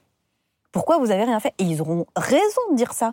Enfin, c'est quand même dingue. On voit ce que disent les météorologues sur les conséquences météorologiques euh, de, euh, du dérèglement climatique, sur ses effets de bascule, sur le fait que ça veut dire qu'en France, il y aura une vague de chaleur qui durera trois mois et pas trois semaines, à plus de 40 degrés, que l'île de Ré va être coupée en deux, que les feux de forêt vont être, euh, les giga-feux de forêt vont être multipliés par deux, trois ou quatre, on ne sait pas. Et les réfugiés climatiques venant des pays les plus vulnérables. Il y a une partie de la plaine de, de Pékin qui deviendra inhabitable par la conjonction d'un très fort taux d'humidité et d'une très forte chaleur. Du Bangladesh qui sera recouvert par les eaux. Et qu'avant même qu'il soit recouvert par les eaux, la remontée des eaux de mer rend les, terres, Voilà, rend les terres incultivables. Tout ça, c'est des scientifiques qui l'écrivent. D'ailleurs, quand on y réfléchit, de temps en temps, je me dis, en fait, je ne comprends pas. Vraiment, je ne comprends pas. C'est-à-dire que déjà, il y a dix ans, je trouve que c'était difficile, mais alors aujourd'hui, je veux dire, on vient de vivre là, en France, dans le même mois, le franchissement d'un record de chaleur, et d'un record de froid. Et donc tout le monde doit comprendre, c'est pas juste qu'il va faire un peu plus chaud, c'est qu'on va se manger des amplitudes thermiques et si ça arrive de façon trop brutale, eh bien tous les bourgeons euh, sont euh, gelés alors qu'ils sont déjà sortis, etc. Enfin, la catastrophe, elle est scientifiquement documentée. Et donc ceux qui euh, ne font rien, ou pire, qui freinent les initiatives qui sont prises, bien sûr qu'un jour ils seront regardés alors, comme comment expliquer un tel aveuglement? Parce que c'est pas leur intérêt. C'est pas de l'aveuglement. Là, je crois que c'est du cynisme, euh, je pense, pour certains. C'est une vision à très court terme. Euh, je pense que là, je vais peut-être réussir à écrire quelque chose là-dessus. C'est une réplique euh, de Jean Rochefort que j'adore, qui finit une enquête. C'est dans un feuilleton français des années 90 et qui dit voilà, le vieux style. Ça marche toujours, le vieux style. Ou quelque chose comme ça. Et moi, j'aime le vieux style en politique. Et là, ça devient n'importe quoi. Je veux dire, euh, les gens, enfin, une ancienne ministre euh, a quitté son mandat de parlementaire pour prendre un boulot dans le privé avant même la fin du, du, mandat. Il, y a des, Il y a des principes en politique. On peut avoir des désaccords, des affrontements, mais quand même, enfin, on est au service de l'État, on est au service euh, d'un collectif. Il de l'intérêt général. Un peu de dignité. Et là, ça manque de dignité. Alors, est-ce qu'on peut qualifier de cynisme l'attitude du président de la République par rapport à la Convention citoyenne pour le climat, à laquelle Oxfam euh, a été euh, très, enfin, dans laquelle tu as été très active dans cette ah, constitution, aux côtés de, de, Cyril Dion et de quelques autres? On parlera après de l'affaire de, l'affaire du siècle, qui est une, qui est la question de la justice. Enfin, cette convention citoyenne pour le climat, elle a été bafouée. C'est une manière de délégitimer la parole politique. En fait, si je, euh, si je, simplifiais le truc, je pense qu'il a marché sur les dents du râteau. Pourquoi euh, le président de la République décide de cette convention citoyenne? Parce qu'il dit, ouais, en fait, les écolos, vous nous gonflez. Euh, Nicolas Hulot vient de démissionner, etc. les gens, ils sont pas d'accord avec ça. Je fais la taxe carbone. D'ailleurs, j'ai écouté Edouard Philippe. les jaunes aussi. Voilà, je fais la taxe carbone. Déjà, il me soutient pas. Et puis, c'est le bordel en France à cause des écolos. Donc, bah, on va faire la convention citoyenne. On va montrer que les gens, en fait, bah, ils sont pas prêts, et puis comme ça, on va avoir résolu le problème. Manque de bol, des gens très différents, y compris des gens qui étaient plutôt très frileux sur les questions de dérèglement climatique, sans jeu de mots, bah, confrontés à la réalité scientifique, ils réfléchissent et, bah, ils concluent qu'il faut des mesures radicales qui lient justice sociale et euh, lutte contre le dérèglement climatique. Et du coup, là, bah voilà, il, se retrouve avec un problème parce qu'il ne veut pas mettre en œuvre ces mesures. Donc oui, euh, je pense qu'ils s'attendaient peut-être pas à la radicalité des propositions que pourraient avoir euh, ces citoyens. Pour tout dire, moi pas forcément. J'espérais ça secrètement, mais j'étais pas sûre. J'avais bien vu la manœuvre. Et ça m'a, pour le coup, cette convention citoyenne, elle m'a fait un bien considérable personnellement. Je me suis dit, bah voilà, en fait, les seuls qui bloquent, c'est les chefs à la tête de l'État et puis à la tête de certaines entreprises. Mais une grande partie des citoyens sont prêts à ce que ça bouge. Alors ils ne sont pas forcément prêts à changer eux-mêmes tout de suite. Euh, parce que c'est dur de changer tout seul dans son coin. C'est pour ça qu'il faut changer de façon globale. Bien sûr que quand on a des dépenses contraintes énormes, qu'on a un prix de loyer considérable, qu'on a déjà baissé les APL et qu'on vous dit on va augmenter l'essence, bah c'est insupportable. Mais si on change la logique de ça, si on redonne euh, du pouvoir d'achat et si on donne accès à d'autres modes de transport, si on rapproche les lieux de domicile et les lieux euh, de travail, eh ben on change les règles et du coup les gens sont plus prêts. Et donc je me suis dit ben voilà, enfin faut pas baisser les bras. Euh, les gens sont plus intelligents que leurs dirigeants, en l'occurrence sur ce sujet-là. Pourquoi? Parce que parce qu'il y a aussi un mépris. si je suis assez franche, je pense qu'il y a une partie aujourd'hui des ministres et puis peut-être même des parlementaires qui méprisent euh, leurs concitoyens. Ils les prennent pour des cons.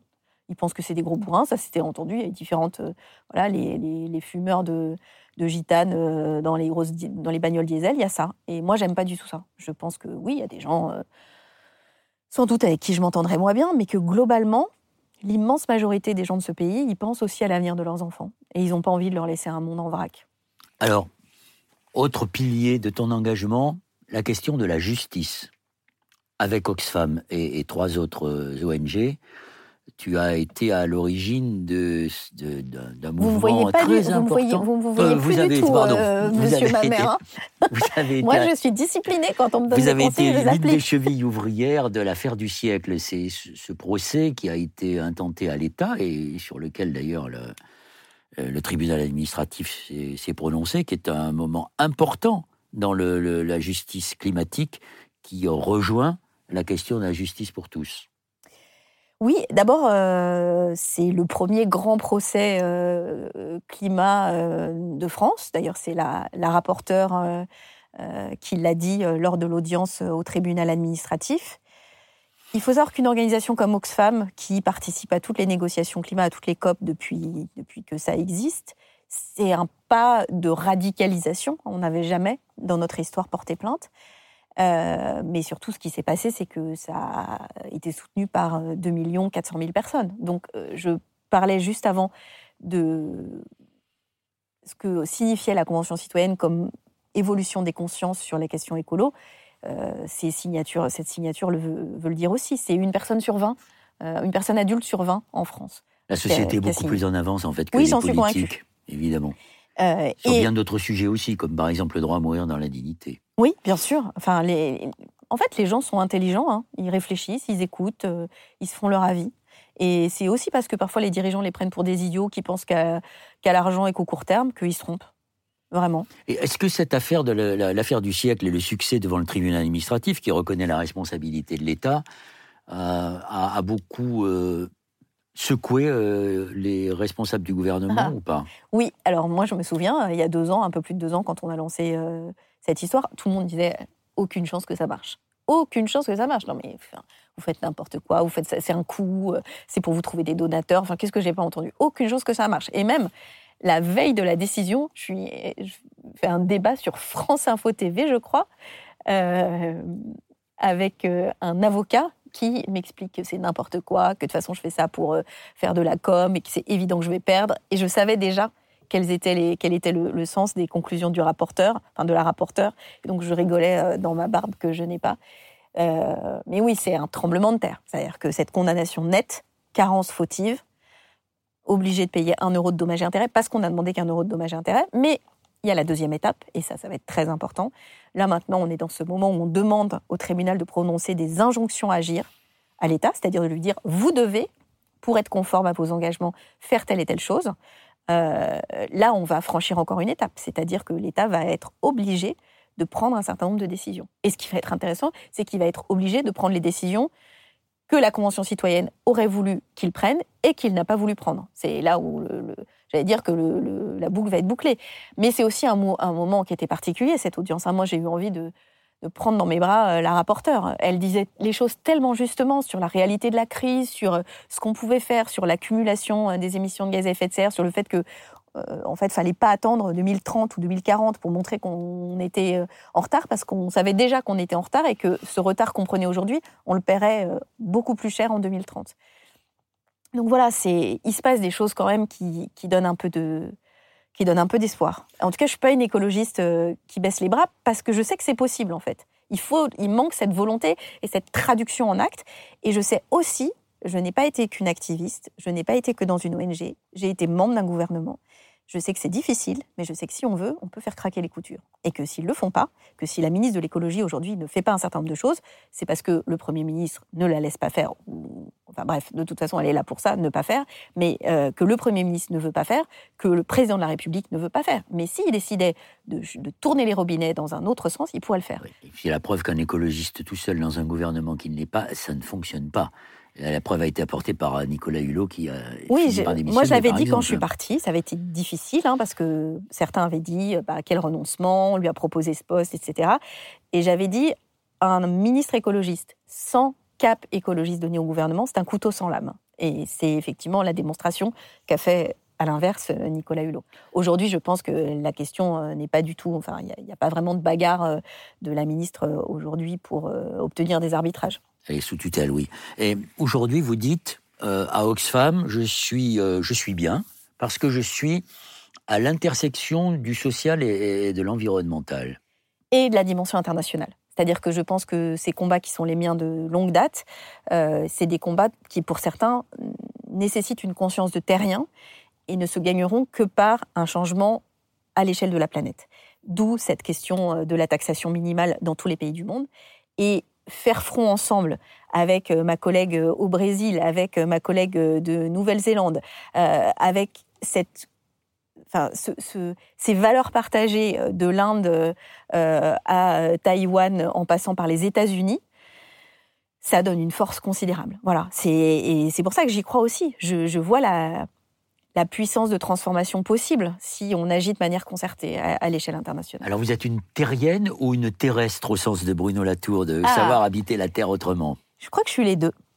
Euh, parce que je me suis toujours sentie, avant même que le débat spécisme, euh, antispécisme soit devenu un débat très, très crispée. Je me suis, j'ai souvent dit, quand on me posait des questions, j'ai souvent dit, mais moi je suis une mammifère, j'allaite mes petits et je suis une mammifère omnivore qui mange de tout, en gros. Et oui, je suis une mammifère. Donc, euh, je pense que l'espèce humaine est devenue ce qu'elle est pour plein de raisons, mais qu'elle fait partie. Euh, voilà, qu'elle fait partie d'un écosystème et que si on fragilise cet écosystème, on se fragilise nous-mêmes, que la planète Terre a vécu avec les dinosaures sans les dinosaures et qu'elle peut aussi vivre sans les humains, que c'est nous qui avons besoin de cet, environnement-là pour nous, pour nous déployer. Mais je suis aussi une terrienne au sens où je crois à cette conscience euh, de franchissement des frontières. Et je crois que la pandémie, s'il y a un petit effet positif, c'est cette trappe qui s'est ouverte dans le cerveau de tout le monde qu'on pouvait euh, vivre comme une expérience presque individuelle,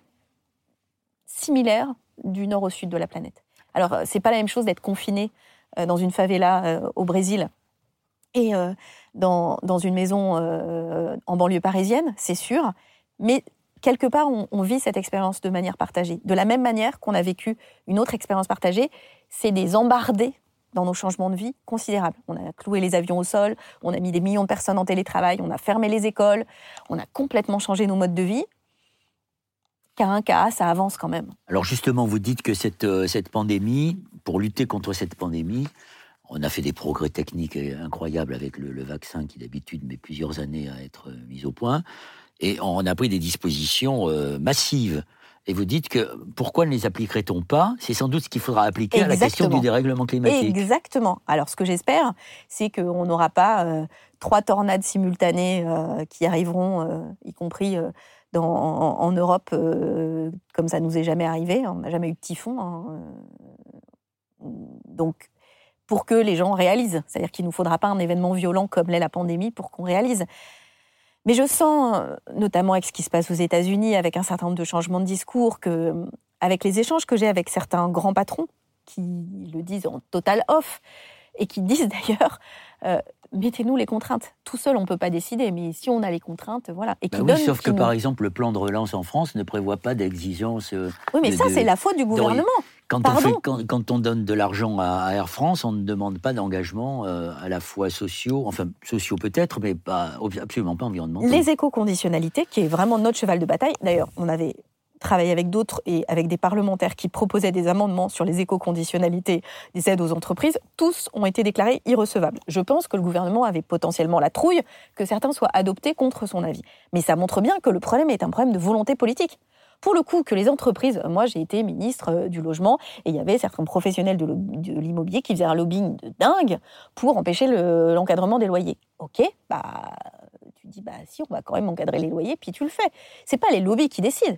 Et d'ailleurs s'ils dépensent autant d'argent pour essayer d'influer la décision publique, c'est qu'ils savent que la décision publique peut avoir un effet important. Donc il faut juste des dirigeants courageux, euh, des dirigeants qui assument. Et aujourd'hui le principal problème c'est effectivement d'avoir cédé et d'avoir cédé sur beaucoup trop de choses.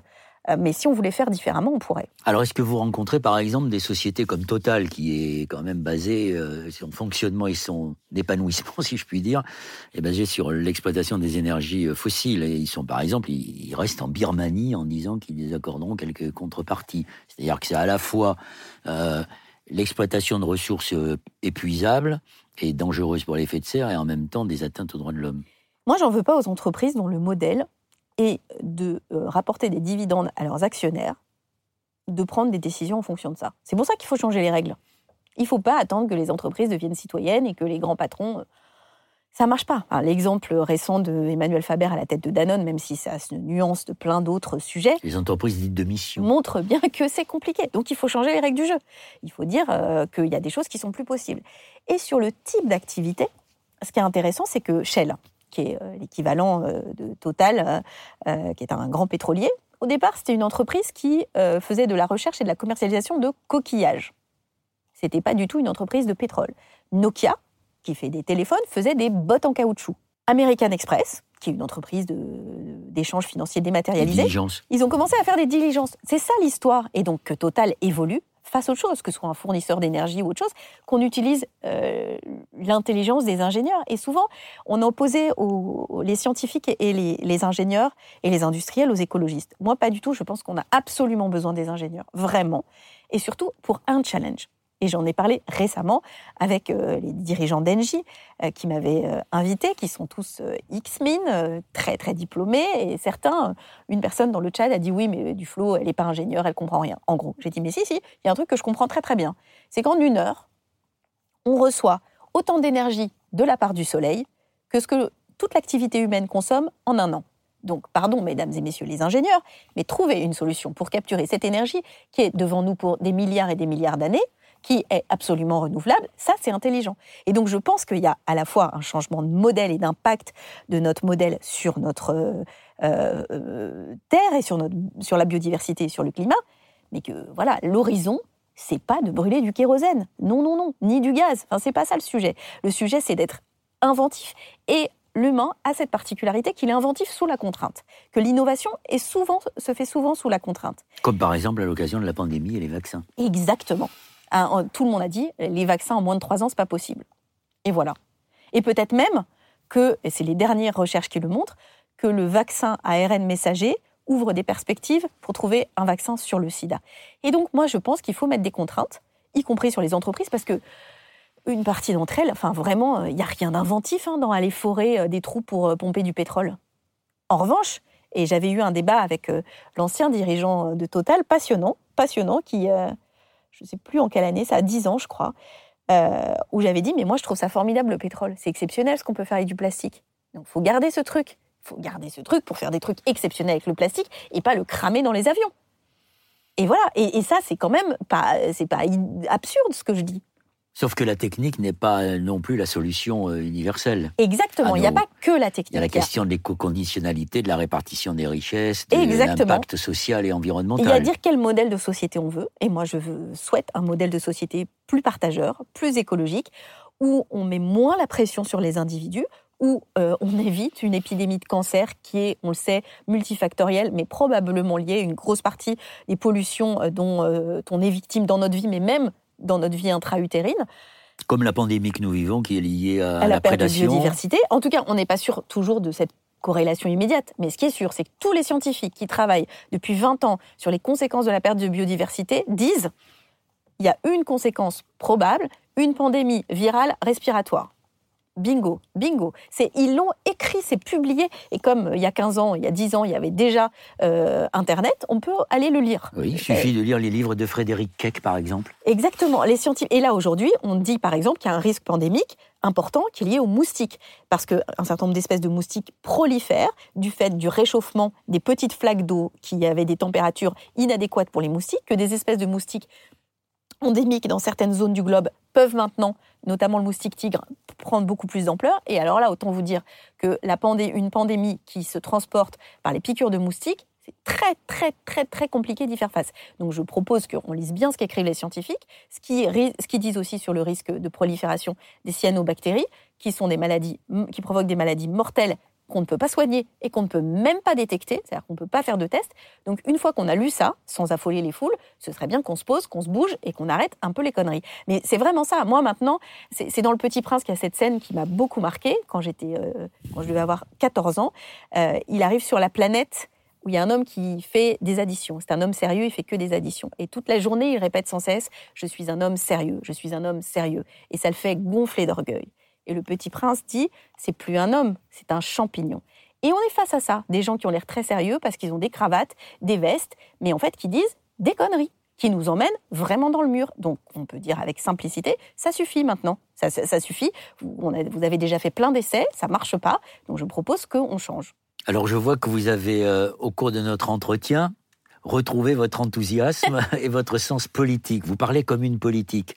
Alors évidemment, je vous pose la question, est-ce que est-ce que vous regrettez aujourd'hui? Est-ce que vous avez un brin de regret de ne plus être provisoirement, sans doute, dans la politique? Alors déjà, je vais poser la question à Noël Mamère. C'est quoi parler comme une politique? Bien, parler comme une politique, c'est parler avec enthousiasme, c'est essayer de convaincre et non pas de séduire, avec euh, des arguments sérieux, bâtis comme ceux que vous avez exposés, et c'est défendre aussi une certaine conception de la justice et de ce que doit être euh, euh, notre destin commun. Et c'est quoi la différence avec euh, parler comme une directrice d'une ONG non, parce qu'une directrice d'ONG n'a pas de responsabilité. Vous avez des responsabilités politiques, évidemment, parce que Oxfam, en tant qu'ONG, fait de la politique au sens noble du terme. Euh, et se mêle de ce qui la regarde, de, de, de, la question des inégalités, de la pauvreté, de la répartition des richesses. Mais c'est pas la même chose que d'être au pouvoir. C'est ça que je veux dire quand je parle de, de, politique. Eh ben, Peut-être que j'emploie pas le bon mot, en effet. Oui, parce que, en fait... Est-ce que vous vous n'avez pas un petit regret de ne plus être au pouvoir? Parce qu'il y a plusieurs choses différentes. Il y a faire de la politique et être au pouvoir, et être en situation de pouvoir agir. Parce qu'aujourd'hui, être député, même député de la majorité, c'est pas du tout être au pouvoir. Hein. Ah, Pardon, mais ça ne sert à rien du tout. C'est être une machine à voter, éventuellement à faire des vidéos euh, sur YouTube, et c'est très dommage et un gros problème. On a vécu une période où il y avait quand même des possibilités que le Parlement existe et prenne des, dispositions, même si c'était difficile.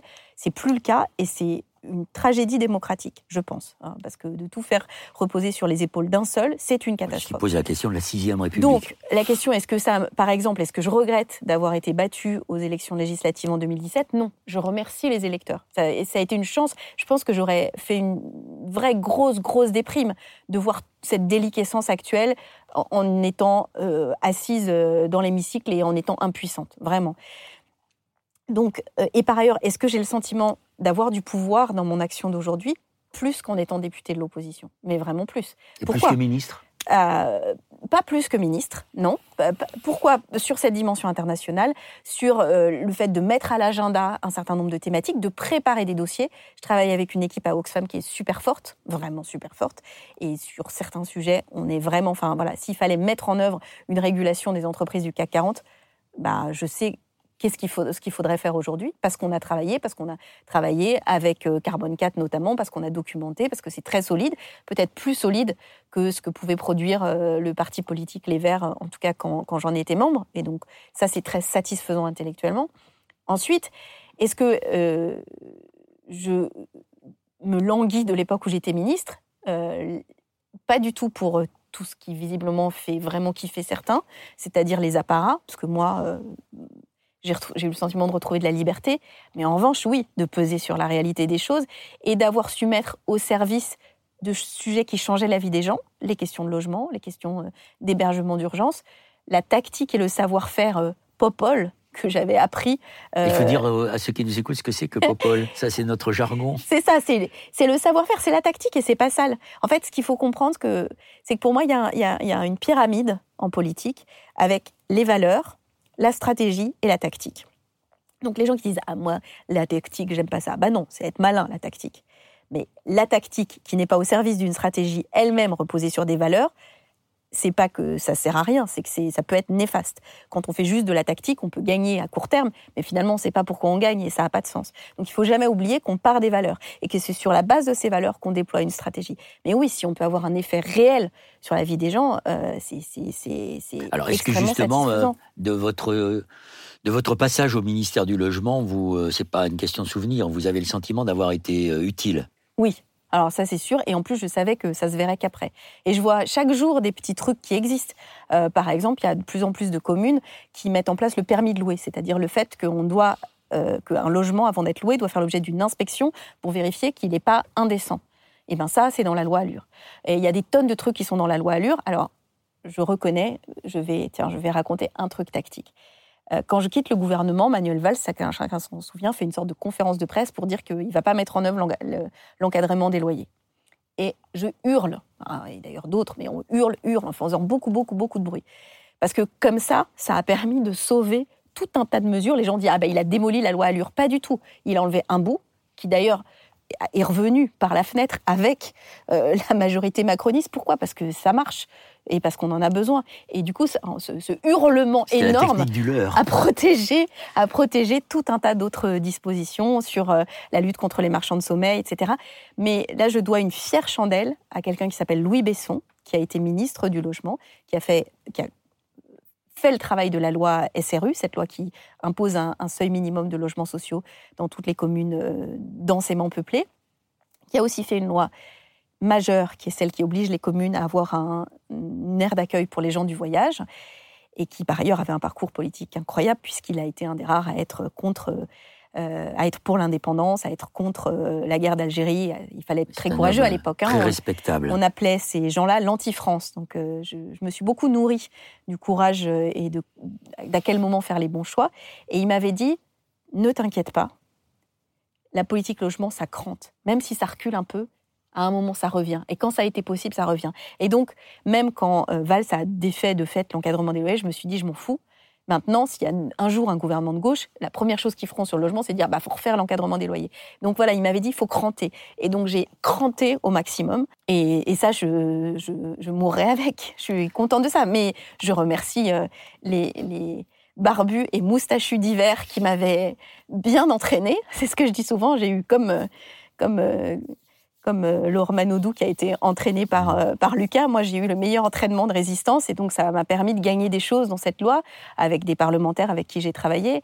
Et, euh, et, entre ça et le pass unique, le pass Navigo unique à la région. Oui, c'est vrai. Voilà. Je... Et, grâce à ta loi Allure, on a pu, à Bègle, par exemple, élaborer le premier programme d'habitat participatif de Exactement. Avec des méthodes vertes, on a, on a élaboré cette partie de la loi. Donc non, non, je suis... Je veux dire, même si ça s'arrêtait maintenant, même si je mourais maintenant, et que je ne sais pas ce que me réserve la suite de, ma vie, je, me dirais, voilà, je n'ai pas été inutile. Alors, puisque nous sommes dans la politique avant de terminer notre entretien, comment vous regardez cette euh, forme d'hystérisation de l'identité et de, de la supposée euh, menace islamiste qui pèserait dans notre pays et de cette... Euh, et de cette défense avec les nouveaux McCarthy au petit pied que l'on voit naître tous les jours qui euh, accuse euh, les écologistes, comme d'autres d'ailleurs, d'être, de remettre en cause le principe de la laïcité Je pense que c'est la stratégie de l'attention. C'est-à-dire que je pense qu'il y a un, en fait, il y a un éléphant dans la pièce qui est cette question euh, de l'aggravation des injustices sociales et du dérèglement climatique énorme, face auquel aucune rodomontade ne marche. Il faut prendre des décisions. Mais comme ils ne veulent pas les prendre, ou ils ne peuvent pas, parce qu'ils ont donné trop de gages à certains, eh ben, il faut inventer d'autres débats pour occuper. C'est euh, une, des, analyses qu'a fait un, sociologue sur la présidence Trump en disant pourquoi Trump s'est lancé dans autant de combats. Euh, il dit bah, c'est ceux qui euh, voulaient faire tenir un système qui est devenu monstrueusement inégalitaire. Il faut savoir qu'aux États-Unis, l'espérance de vie est en recul. elle est en recul pour deux raisons les suicides et les overdoses d'opiacés. c'est des maladies de la désespérance sociale, si on peut dire euh, des maladies. Enfin, c'est une épidémie de désespérance sociale. Et que donc, pour maintenir l'inégalité de ce système, euh, les inégalités extrêmes, il fallait mobiliser les foules sur des sujets encore plus de tension, d'où l'explosion, les explosions régulières de Trump. Que, en gros, c'était un produit du système pour maintenir les inégalités. Et je pense que c'est ce qui nous arrive aussi. C'est-à-dire que là, on voit l'ampleur de certains débats, l'hypocrisie, et le meilleur signal en est l'hypocrisie. Euh, donc, euh, et, je pense qu'il y a aussi peut-être, ça je me suis souvent dit ça, pendant longtemps c'était pas vraiment conscient chez moi, mais je me dis, je comprends pas. J'essaie de me, dire, enfin, il faut qu'ils arrêtent de raconter n'importe quoi. Là, les sénateurs ont expliqué qu'il y avait des prières dans les couloirs à la fac, enfin des prières musulmanes mais ces mecs, ils n'ont jamais mis les pieds en dehors du, du 7e arrondissement. Enfin, ils connaissent pas la France, ils connaissent pas leur pays. Et c'est vraiment ça. Il y a eu une chance dans ma vie qui s'appelle Villeneuve-Saint-Georges, qui est là, donc là où vivait mon grand-père, parce qu'il avait euh, acheté. Et où vous avez été élu. Voilà, parce qu'il avait acheté un petit terrain de week-end. Il vivait à Paris et c'était son week-end, qui est une ville extrêmement diverse. Et que du coup, euh, j'ai vécu longtemps et je vis toujours euh, une partie du temps dans cette euh, France-là, qui est la France réelle, où les gens sont beaucoup plus détendus sur ces questions, où ils sont, euh, pour certains d'entre eux, sont musulmans, comme moi je suis catholique. Euh, voilà. ces attaques, c'est aussi une manière d'éviter de parler des vrais problèmes, de oui, c'est ça, c'est un évitement, des inégalités. C'est un évitement. Il y a, il y a un double, il y a une double chose. Hein. Il y a, je pense, chez certains, une espèce de, ils, se, voient comme des chevaliers de la défense de je sais pas quoi, enfin une espèce de folie de, de non-réalité. Et puis il y a aussi l'idée que bah, quand on parle de ça, on parle pas d'autre chose. Voilà. Et euh, c'est pour ça que je parlais du vieux style politique. Des fois, il y avait un peu de dignité. Je me souviens d'une scène, je l'ai jamais racontée, je crois. J'étais assise, euh, à l'époque, il y avait beaucoup de ministres, donc euh, j'étais assise devant les bancs de la droite à l'Assemblée, et derrière moi était assis François Fillon. On parlait de l'écotaxe poids lourd, et les députés UMP, enfin les républicains, hurlaient, tempêtaient, etc., etc. Et puis à un moment, je craque. C'est euh, l'UMP à l'époque, enfin Sarkozy qui a fait voter ça. Il faut expliquer qu'on est vraiment à distance de baffe hein, ah bah, dans, l'hémicycle. C'est vraiment Et donc je me retourne et là il y a le visage de François Fillon et je le regarde et je lui dis non mais sans déconner, c'est comme si moi je venais me pointer là dans six ans et je disais c'est qui le dingo qui a fait l'encadrement des loyers? Et Fillon me regarde, il sourit, donc il est vraiment là. Hein. Mmh. Il dit elle a raison et il fait comme ça. Et voilà, c'est ça que j'appelle. Alors, euh, bien sûr, ça n'exonère pas François Fillon de rien, mmh. mais un peu de, je sais pas, un, peu, de tenue, un peu de tenue, un peu de dignité, quoi. Voilà. Euh. Alors, comment vous regardez la prospérité des écologistes aujourd'hui que vous n'êtes plus en responsabilité du parti et de responsabilité directement politique? Est-ce que c'est un regret de ne pas être là au moment où ça marche? Ou est-ce ah, que c'est une grande euh, Non, je suis contente. Je suis contente. Et puis il y, a des gens formidables. Il y a des maires. Euh, voilà, j'ai une petite piqûre pour Marseille parce que j'ai une affection particulière pour Michel Rubirola, mais non, non, c'est super. des fois, je me dis, je suis encore plus exigeante. Je veux dire, il faut franchir encore un, un cap, mais j'ai la modeste idée que j'ai contribué à ça, c'est-à-dire à faire passer une période difficile, à faire franchir quelques étapes, euh, et puis surtout euh, à contribuer de façon utile au débat public et à l'avancée d'un certain nombre de sujets avec ce que fait Oxfam, avec ce qu'on a fait avec l'affaire du siècle. Moi, je pense que l'affaire du siècle, ça participe de cette conscientisation de, de, la société sur ces thématiques. Et euh, une des raisons qui m'a fait arrêter la politique au-delà des aspects personnels, c'est aussi que je me disais, il y, a, il y a deux choses. Il y a un, et ça existe toujours un peu chez les écologistes, cette minorisation, cette idée qu'on va jamais gagner. Et donc voilà, même si là, avec euh, l'élection de maire, je pense qu'un certain nombre de choses euh, ont été franchies, mais aussi l'idée que voilà, il faut que, il faut que la vague vienne largement de la population. Ça ne pourra pas être le fait d'une minorité éclairée. Et pour que la vague vienne de l'ensemble de la population, il faut aussi savoir parler de ces sujets-là, les, inclure dans une globalité, en parler différemment, simplifier les thématiques et le sortir du débat partisan et donc des échéances électorales. Euh, une ONG comme la nôtre, elle n'est pas partisane, on ne participe pas aux élections, on ne soutient pas tel ou tel, et on n'a pas un agenda qui est indexé sur le court terme des élections. Donc, vous on déployer les, une stratégie. Les écologistes aujourd'hui qui sont en responsabilité, euh, principalement dans les mairies et dans d'autres secteurs des institutions, pourraient peut-être faire plus d'efforts pour euh, mieux expliciter leur projet de société et être moins sur la défensive lorsqu'ils sont l'objet d'attaques et J'ai pas envie de leur donner des leçons parce que c'est ce que j'appelle faire mémé Cécile. En fait, chacun a fait sa part. Donc, euh, je pourrais vous poser la question à vous. Mhm. Euh, et donc, euh, je pense que c'est bien quand il y a des, gens qui régénèrent les choses, que au bout d'un moment, on est forcément fatigué, puis on a pu aussi fatiguer les gens. Mais des fois, je me dis, il y a un peu de. Je parlais de tactique. La com, c'est de la tactique, et c'est pas sale non plus. Et même quand on est écolo, on peut en faire un peu ou pas tomber dans, pas tomber dans les pièges. Euh, surtout quand on est face à des espèces de, crapauds euh, sans, sans morale. Voilà. Est-ce que vous euh, croyez qu'un un homme ou une femme écolo peut être président en, 2022 ou est-ce que c'est un peu tôt? Pour le coup, ça c'est pas du registre de la foi, hein. c'est du registre de, de l'envie. En tout cas, je crois pas que c'est un ou une. Là, pour le coup, et je l'avais dit, y compris à ceux qui sont encore mes amis, c'est qui le gouvernement composé des écologistes là d'aujourd'hui? C'est qui qui est le ministre de la Défense? C'est sur quoi? Parce que en fait, pour le coup, c'est l'avantage ou l'inconvénient d'avoir été en situation de responsabilité. Je sais qu'on peut faire des choses. Je sais aussi que c'est pas si simple que ça et que les yaka faucons, ça ne marche pas. Il faut s'y préparer et il faut constituer une équipe. Parce que s'il y a une leçon de la période que l'on vit, c'est que euh, quand on veut que tout procède d'un seul, en fait, ça ne marche pas. Et cette équipe, elle ne peut être constituée que d'écologistes. Il faut qu'ils soient capables de nouer des bah, alliances. Ils ont une responsabilité particulière aujourd'hui. Ça, pour les coups, c'est une euh, phrase d'Annie Cohn-Bendit qui dit « Je te demande pas euh, d'où tu viens, mais ce que nous allons faire ensemble ».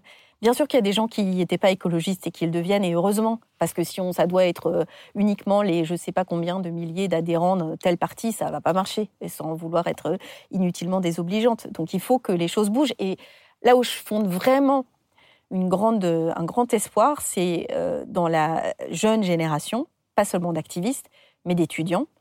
Euh, quand je lis sous la plume... de jeunes dans les entreprises Oui, bien sûr. Et du, de, quand je lis sous la plume d'étudiants d'HEC, le fait qu'ils écrivent euh, que le développement durable est vu au mieux comme une opportunité marketing, au pire comme la gestion des externalités négatives, je me dis ah ben voilà, les choses changent.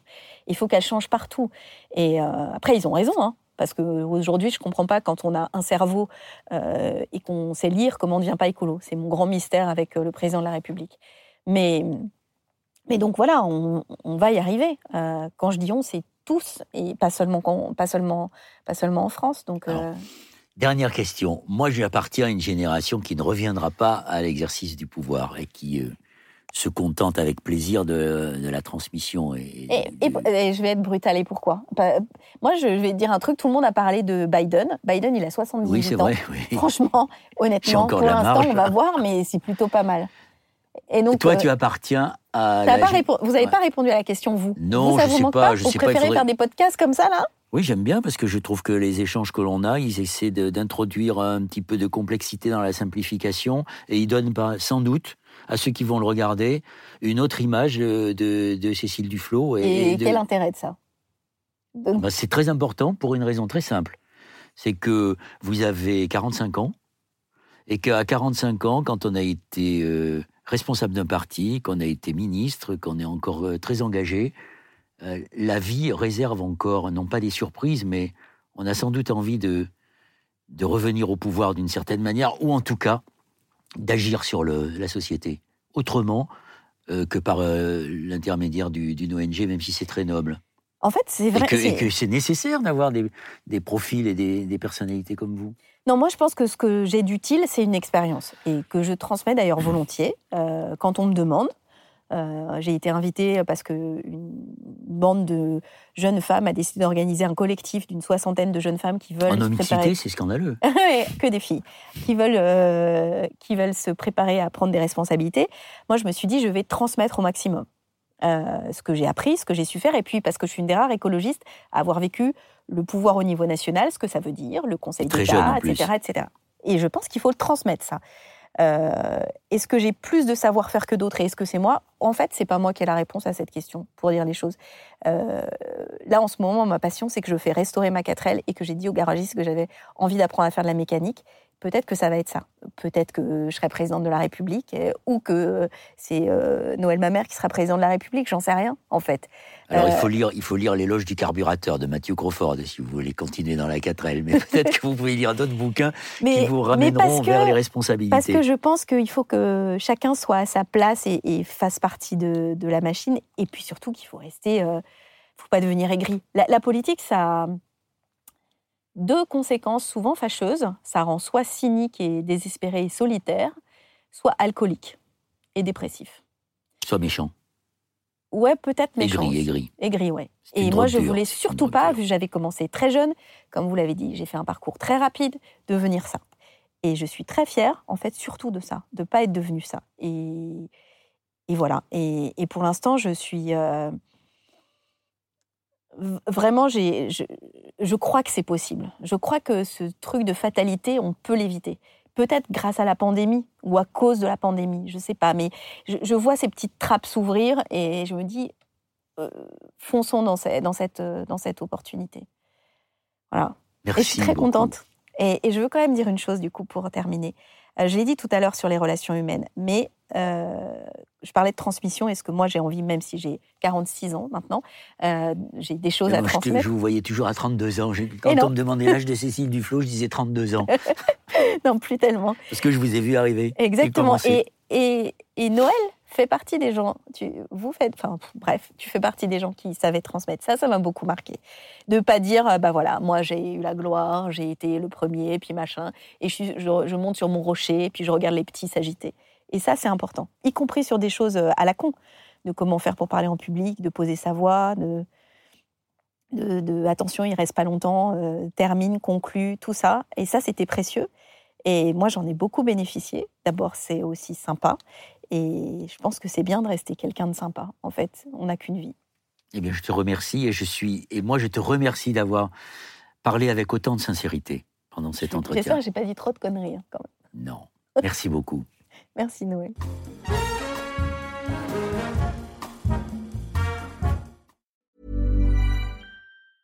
Hey, it's Paige DeSorbo from Giggly Squad. High quality fashion without the price tag. Say hello to Quince.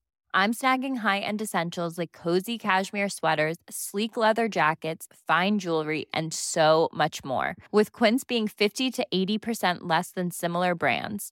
And they partner with factories that prioritize safe ethical and responsible manufacturing. I love that. Luxury quality within reach. Go to quince.com slash style to get free shipping and 365 day returns on your next order. quince.com slash style